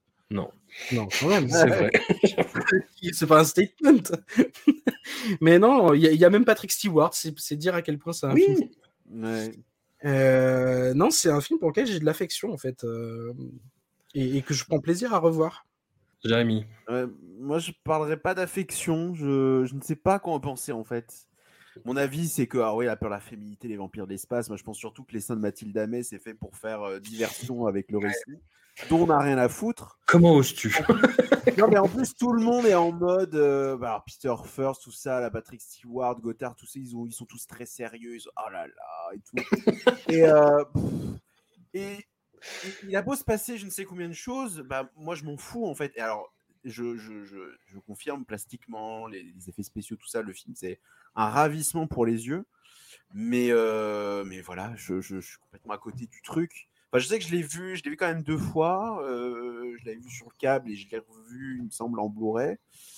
Euh, et à chaque fois, je me dis bon, c'est bon, voilà, ça existe, c'est il y a des trucs cool, mais après, c'est pas trop mon délire, la, la, la SF horrifique, mais euh, il y a quand même des choses. Moi, il y avait deux choses qui m'avaient marqué outre la fin, c'est euh, cette scène plus ou moins de rêve où elle, le, Mm. elle lui pompe son énergie sans, sans, sans jeu de mots qui est assez troublante. Et puis il y a une scène aussi assez hallucinante visuellement où il y a de, je crois que c'est c'est le, euh, le, le mec se vide de son sang et ça, ça, ça reprend la, sa, sa silhouette en fait. C'est Genre, mais euh, putain, mais 185, Ouais. c'est- Mm. sans CGI, c'est quand même. euh, Ouais, c'est fou. c'est un film dingue et en même temps, je- est-ce que Hooper était très concerné par ce qu'il faisait Euh, Est-ce qu'il n'avait pas le, le, le pistolet des, des- des- des deux margoulins euh, sous, sous- la tempe euh, et qu'il a fait ce qu'il pouvait Mais voilà, c'est compliqué, mais... en tout cas, ça a de la gueule, au moins. Voilà, euh, on peut, dire tout ce qu'on veut, mais, ça ressemble à quelque chose, quoi.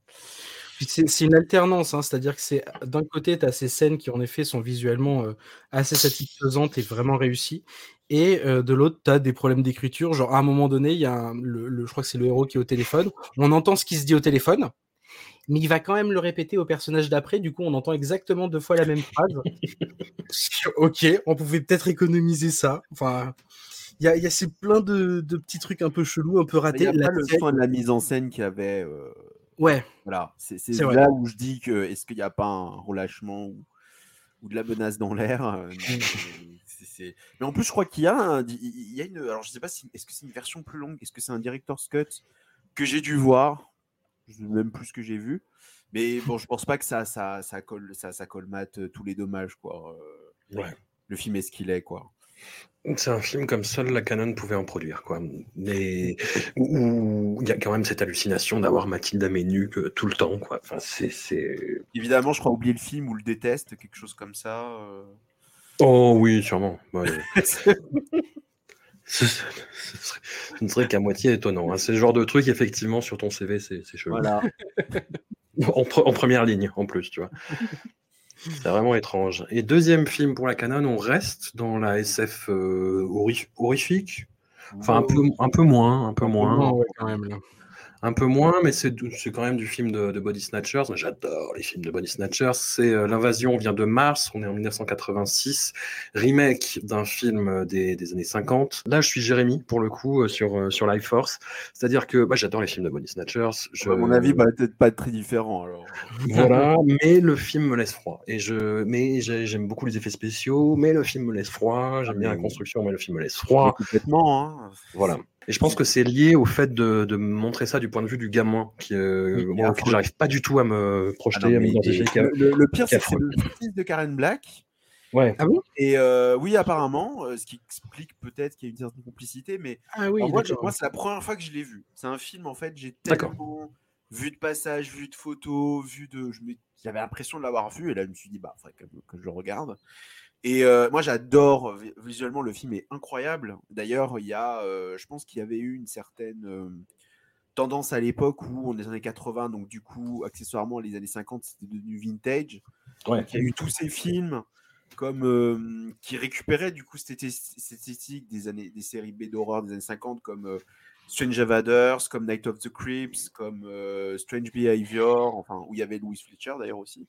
Sauf que Ouais. bon, bah, Invader from Mars c'est le moins bon de, de tous parce que euh, bah voilà il y a ce, ce- enfin je dis pas que c'est à cause de ce gosse qui joue mal et qui, qui a, qui a un air bovin, mais je pense que ça n'aide pas beaucoup. Ouais. Et il se passe pas grand chose d'intéressant aussi. euh, c'est Ouais, quand même des allers-retours. Les, les aliens, sont, alors les créatures de Stan Winston sont fabuleuses. C'est étrange hein, quand même. c'est- Oui, oui, oui, mais Ouais, mais c'est des peurs d'enfants. Ça, pour quand le même encore une époque où on Ah, se disait tiens, on va faire des aliens, on va pas faire- refaire des trucs qu'on a déjà fait. Ouais. Bon, c'est Ça ça, c'est sûr. C'est assez inédit comme, comme Ah, mais machin. oui, oui, oui, le côté organique, euh, mais en même temps très BD, donc euh, parce que c'est- c'est c'est- c'est c'est de l'horreur. euh, c'est c'est- on peut mettre ça à côté de Gremlins en Poltergeist dans le sens c'est de l'horreur grand public, quoi, de limite tout public presque. Mhm. Euh, mais voilà, c'est pas. Alors, mon, mon, mon- mon- on va dire mon, mon, camp radar était aux aguets vu qu'il y a Karen Black et Louis Fletcher dans un seul film. Euh, mais ça suffit pas quand même assez. euh. Par contre, j'ai eu un petit orgasme pour la générique de début. Ouais. Ah, les, ouais. les- les lettres qui font ouch et Christophe Young derrière qui, qui.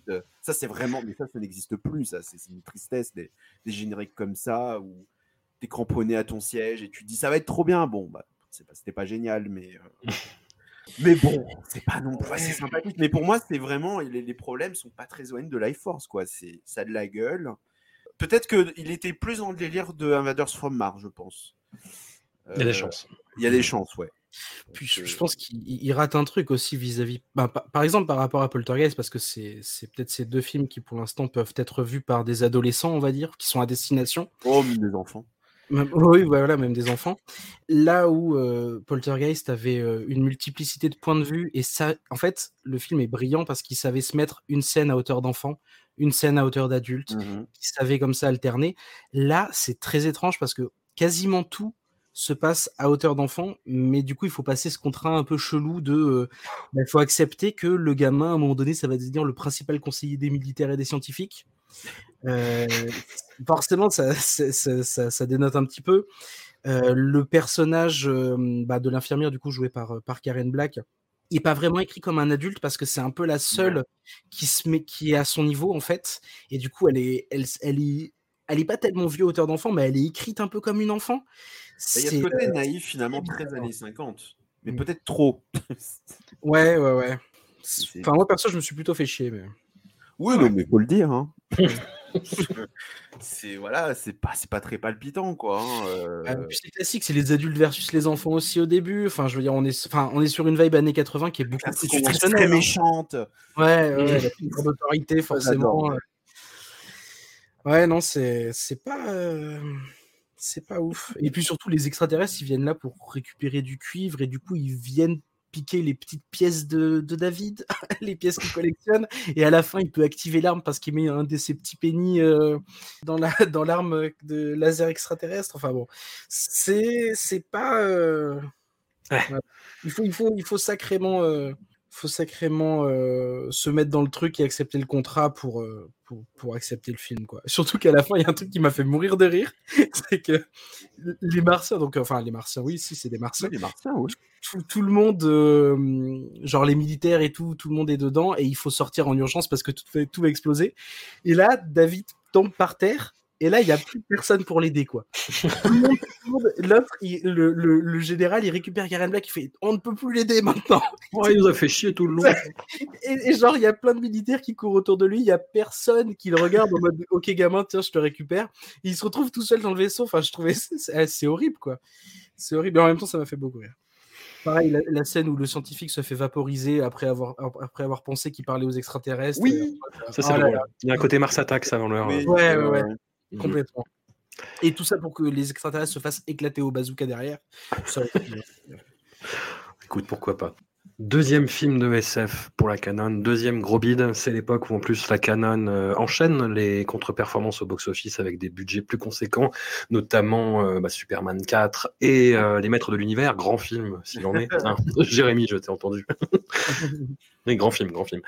Et hum, il force, là, pour le coup, euh, quasiment revolver sur la tempe, Toby Hooper a tourné Massacre à la tronçonneuse 2. Enfin, genre Et là, maintenant. on peut euh, parler de revolver sur la tempe. voilà, tu nous as fait perdre de l'argent, maintenant t'arrêtes de déconner et tu nous fais un truc qui marche, s'il te plaît.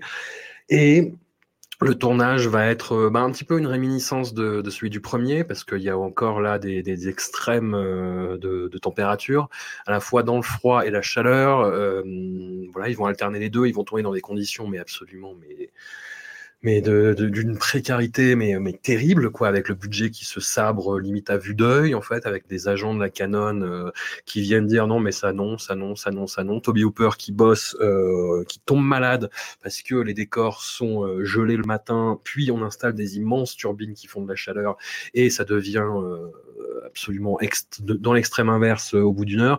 Et donc voilà tout le monde chope des pneumonies euh, dont Toby Hooper qui faillit en crever euh, mais qui s'accroche quand même. Enfin voilà, c'est- un truc très très périlleux où à la fin tout le monde est un petit peu dans le dans le coltard et où euh, bah, pour le coup Bill Mosley raconte que euh, il pensait que la Canon cherchait à tuer des gens en fait pour qu'on parle du film et que ça fasse de la publicité. Tellement c'était euh, c'était déstabilisant et tellement il n'y avait pas de thunes et tellement c'était euh, tout le monde était pressurisé quoi.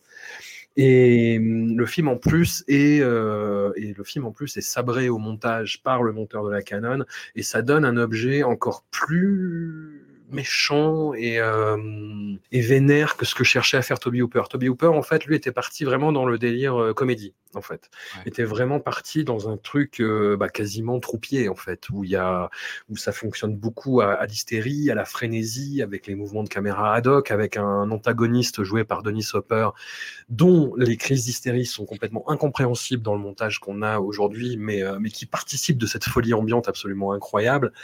Et, hum, et le film, euh, ouais, c'est autant Massacre à la tronçonneuse, le premier du nom, était vraiment un pur produit des années 70 et de ses mutations euh, sociales et sociétales, autant Massacre à la tronçonneuse 2, c'est un pur produit des années 80 qui commence par le démasticage hyper impressionnant. Et là, il faut saluer le travail de, de Tom Savini euh, sur les effets spéciaux et sur le gore et sur les maquillages. Ça commence par le démasticage de deux jeunes connards des années Reagan euh, qui tirent sur des boîtes aux lettres, qui gueulent, qui ont sûrement pris de la coke et qui ont un téléphone dans leur bagnole, enfin des, ce qu'on appelait les, les yuppies en fait, vraiment ces espèces de, de, de cols blancs absolument insupportables qui allaient proliférer sous l'Amérique euh, des années 80. Qui veut se lancer sur Massacre à la tronçonneuse 2, cet objet, cet objet? Je, bah, je- je peux, si vous voulez, si jamais j'ai. Euh, ouais. Non, non, mais vas-y. Alors, l'affiche déjà ne mentait pas. Hein. C'est l'affiche est une parodie de Breakfast Club. Oui. Et, et en fait, c'est ce qu'est ce film. C'est une, c'est c'est une parodie de Massacre à la tronçonneuse. Ouais. Et à ce titre, eh ben, je l'aime beaucoup. J'ai- J'ai aussi énormément beaucoup d'affection pour ce, pour ce film. Enfin, on a quand même Jim, Jim Sido qui gagne un prix pour son chili et qui fait un discours sur la qualité de la viande. Enfin, c'est c'est ouf, c'est les monstres de. En fait, c'est vraiment la manière dont les années 80 ont ingéré euh, euh, les années 60, enfin, selon Toby Hooper, c'est-à-dire que on a un Jim Sido et une famille qui est rentrée dans le capitalisme, qui fait de l'argent, en fait, avec euh, les massacres qui avaient lieu dans les années 70. Je trouve que c'est une idée assez excellente. Alors oui, il y a peut-être un petit peu de, de, de volonté de sabotage de la part de Toby Hooper, Ouais. mais en fait, je, je- je- c'est un sabotage que j'adore, euh, tout simplement. Il pousse tous les potards à fond. euh, les- Enfin, c'est, il est drôle aussi malgré lui, parce que forcément, tous les passages de Denis Hooper, euh, qui est, qui est euh, perdu dans les dédales euh, de, de la famille Sawyer, et qui juste tronçonne des trucs en hurlant. Et, euh, et on repasse à l'autre, euh, à, la, pauvre nana qui s'est fait capturer, puis on repasse à Denis Hooper, à, à Hopper qui massacre des trucs en hurlant. Enfin, c'est c'est complètement halluciné. C'est euh, ouais non, c'est une parodie que je trouve en fait en fait plutôt drôle et, et je sais pas comment ça a été reçu à l'époque. Ça, ça me ça me pose pas mal de questions parce que j'imagine que les fans de Massacre ont dû ont dû crier un peu au scandale quand même. Mais, euh, mais aujourd'hui, je sais pas, avec le regard d'aujourd'hui, je, je- je- j'y prends un certain plaisir. Bah, ça a été, ça c'est rentré dans ses frais, ça a fait, euh, ça pas fait un succès dé- euh, complètement dément non plus, mais il y a eu beaucoup ouais, de qu'est-ce que c'est que ça quoi? Qu'est-ce Ah ouais. que vous avez fait quoi? À juste titre, hein. Oui, oui, À juste c'est- titre. mais, euh, mais ouais, non, je sais pas, il, il arrive quand même à, à parler de trucs euh, en, en retournant certains des codes de son propre film. Hein. C'est pas, euh, c'est pas, c'est pas une parodie, enfin, c'est pas gratuit en fait. C'est ça que je trouve pas mal, c'est que c'est une parodie qui pousse certes les potards à fond, mais qui est pas gratuite pour autant. C'est pas juste ça. Il, raconte aussi tout plein de trucs. Enfin, la scène où, euh, Dennis Hopper va, choisir ses tronçonneuses euh, dans le magasin où il pouvait pas montrer une marque de tronçonneuse dans le premier et où là du coup il, montre les marques d'absolument toutes les tronçonneuses existantes sur le marché. C'est à mourir de rire quoi. Enfin moi ça ça m'a plu. Jérémy. Bah, moi, c'est un Quid. film que j'aime beaucoup. Mais Ouais. ce qui est dingue, c'est que y a, y a- au cinéma, il y a trois manières de faire une suite. C'est soit tu refais le rip-off du premier, ce qui souvent est ce qui arrive. Soit tu- on fait un autre film, soit on fait, euh, comme on dit souvent, le bigger and lourder. Et Hooper, c'est un peu la deuxième solution, et je le rapprocherai beaucoup de ce qu'a connu à une autre échelle. Hein. Euh, Joe Dante avec Gremlins 2 ou Spielberg, elles l'ont perdu, où ils n'avaient pas envie de refaire le deuxième film Hmm. On les a quand même forcés. Ils se sont dit, écoutez, on va le faire, mais alors je vais faire du YOLO, quoi. Ouais. Et c'est ce qu'il fait. Bon, je suppose que lui a encore plus de difficultés, parce qu'en effet, avec les, les deux, euh, les deux margoulins là qu'il avait sur le dos, euh, mais quand même, il réussit quand même à s'en tirer. Euh, moi, pendant très longtemps, je préfère au premier. Bon, maintenant, je trouve quand même que c'est un film qui, qui a des carences visibles. hein. Il y a quand même un énorme ventre mou. Il y a des moments où on est trop en avance sur le récit. Bah, tous les passages, on a fait Denis Hopper qui cherche le machin, qui va à gauche à droite. La scène du repas, ah, je sais pas si c'était très nécessaire de la refaire.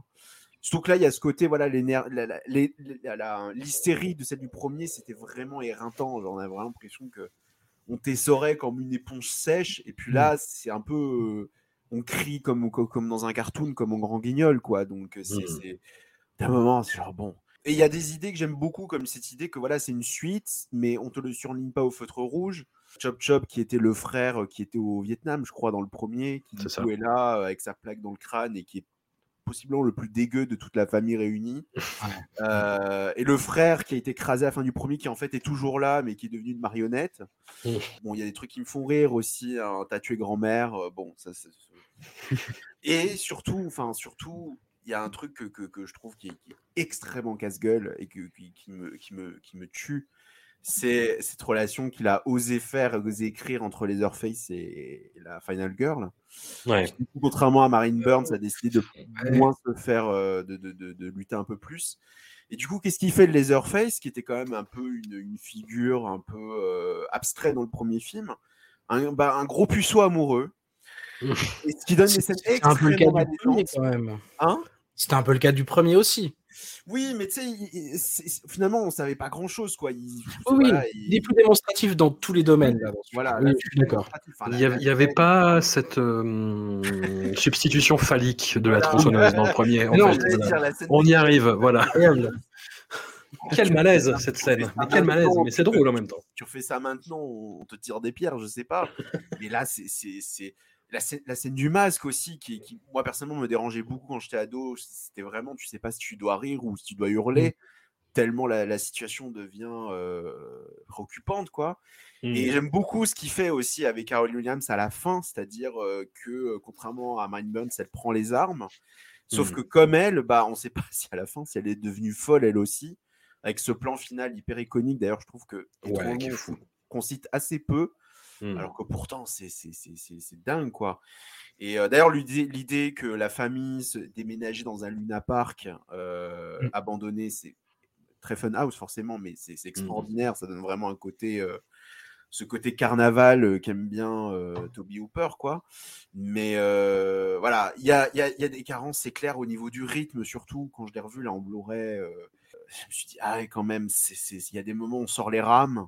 Ouais. Et il y a des choses aussi qui sont qui, qui, qui sont euh, qui fonctionnent super bien. Je crois que c'était Toby Hooper qui avait raconté que le- la base du film c'était parce que il avait eu envie de massacrer des yuppies avec une tronçonneuse parce qu'il est dans une file d'attente ou je sais pas. Enfin, il y a eu un, un truc comme ça, bah du coup, c'était la fin de l'ère hippie, bah là, c'est la fin des Yuppies, quoi. Et puis, c'est quand même la seule bonne suite de Massacre tronçonneuse.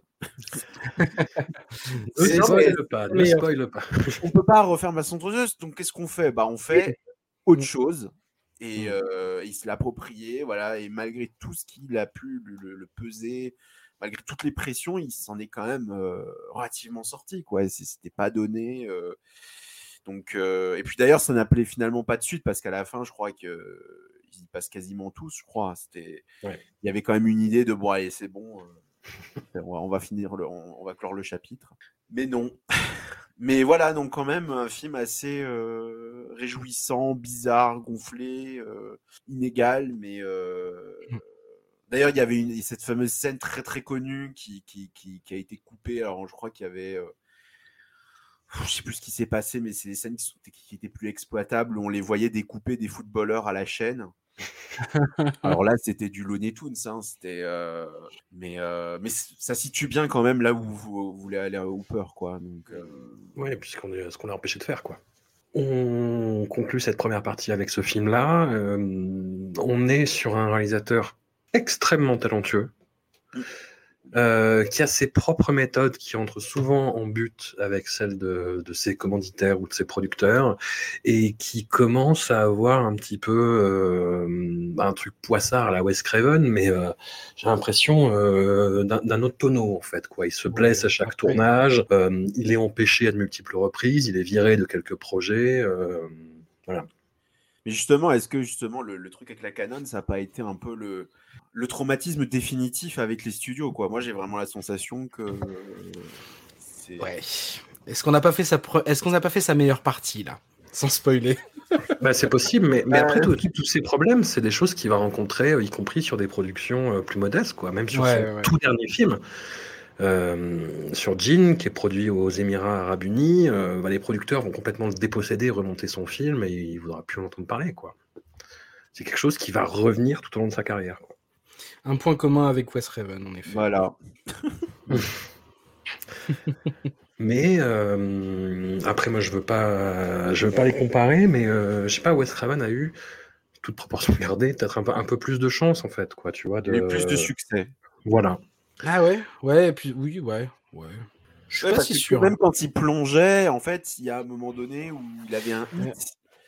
Et ce qui est pas, c'est pas ce qui arrive à Hooper, c'est ça qui est le, plus tragique en fait. Bah, le truc c'est que Wes Craven il est revenu, c'est-à-dire qu'avec Scream quand même, euh, il a remonté une pente et il s'est refait une street cred et tout. Hooper, ce sera pas vraiment le cas, ça, va être une espèce de longue descente. Euh. c'est pour ça que j'ai de la canon, je pense que ça a été le traumatisme un peu. Ouais. Euh, ouais. Bon, bah écoutez, messieurs, on se retrouve bientôt. Jérémy, on peut te lire chez Chaos Reign. Tout à fait. Hugo, tu as repris euh, l'activité podcastique. Oui, euh, tout à fait. On a repris Inspiré de faits réels avec Mathias. Donc, euh, on a transformé ça en, format mensuel, un peu plus facile à monter pour moi. Et, et on ne fait plus des, des, épisodes qui traitent d'un film, mais on, on fait des épisodes thématiques. Ok. Vous avez commencé sur les légendes urbaines. C'est ça, tout à fait. Et on a terminé là sur euh, le dernier, c'était les monstres. On a, fait, on a parlé du cinéma de monstres. Écoutez, messieurs, on se retrouve très très bientôt pour la suite euh, de la, à la fois de la saga Massacre à la tronçonneuse et pour la suite de la carrière de Toby Hooper. Je vous remercie. À très vite.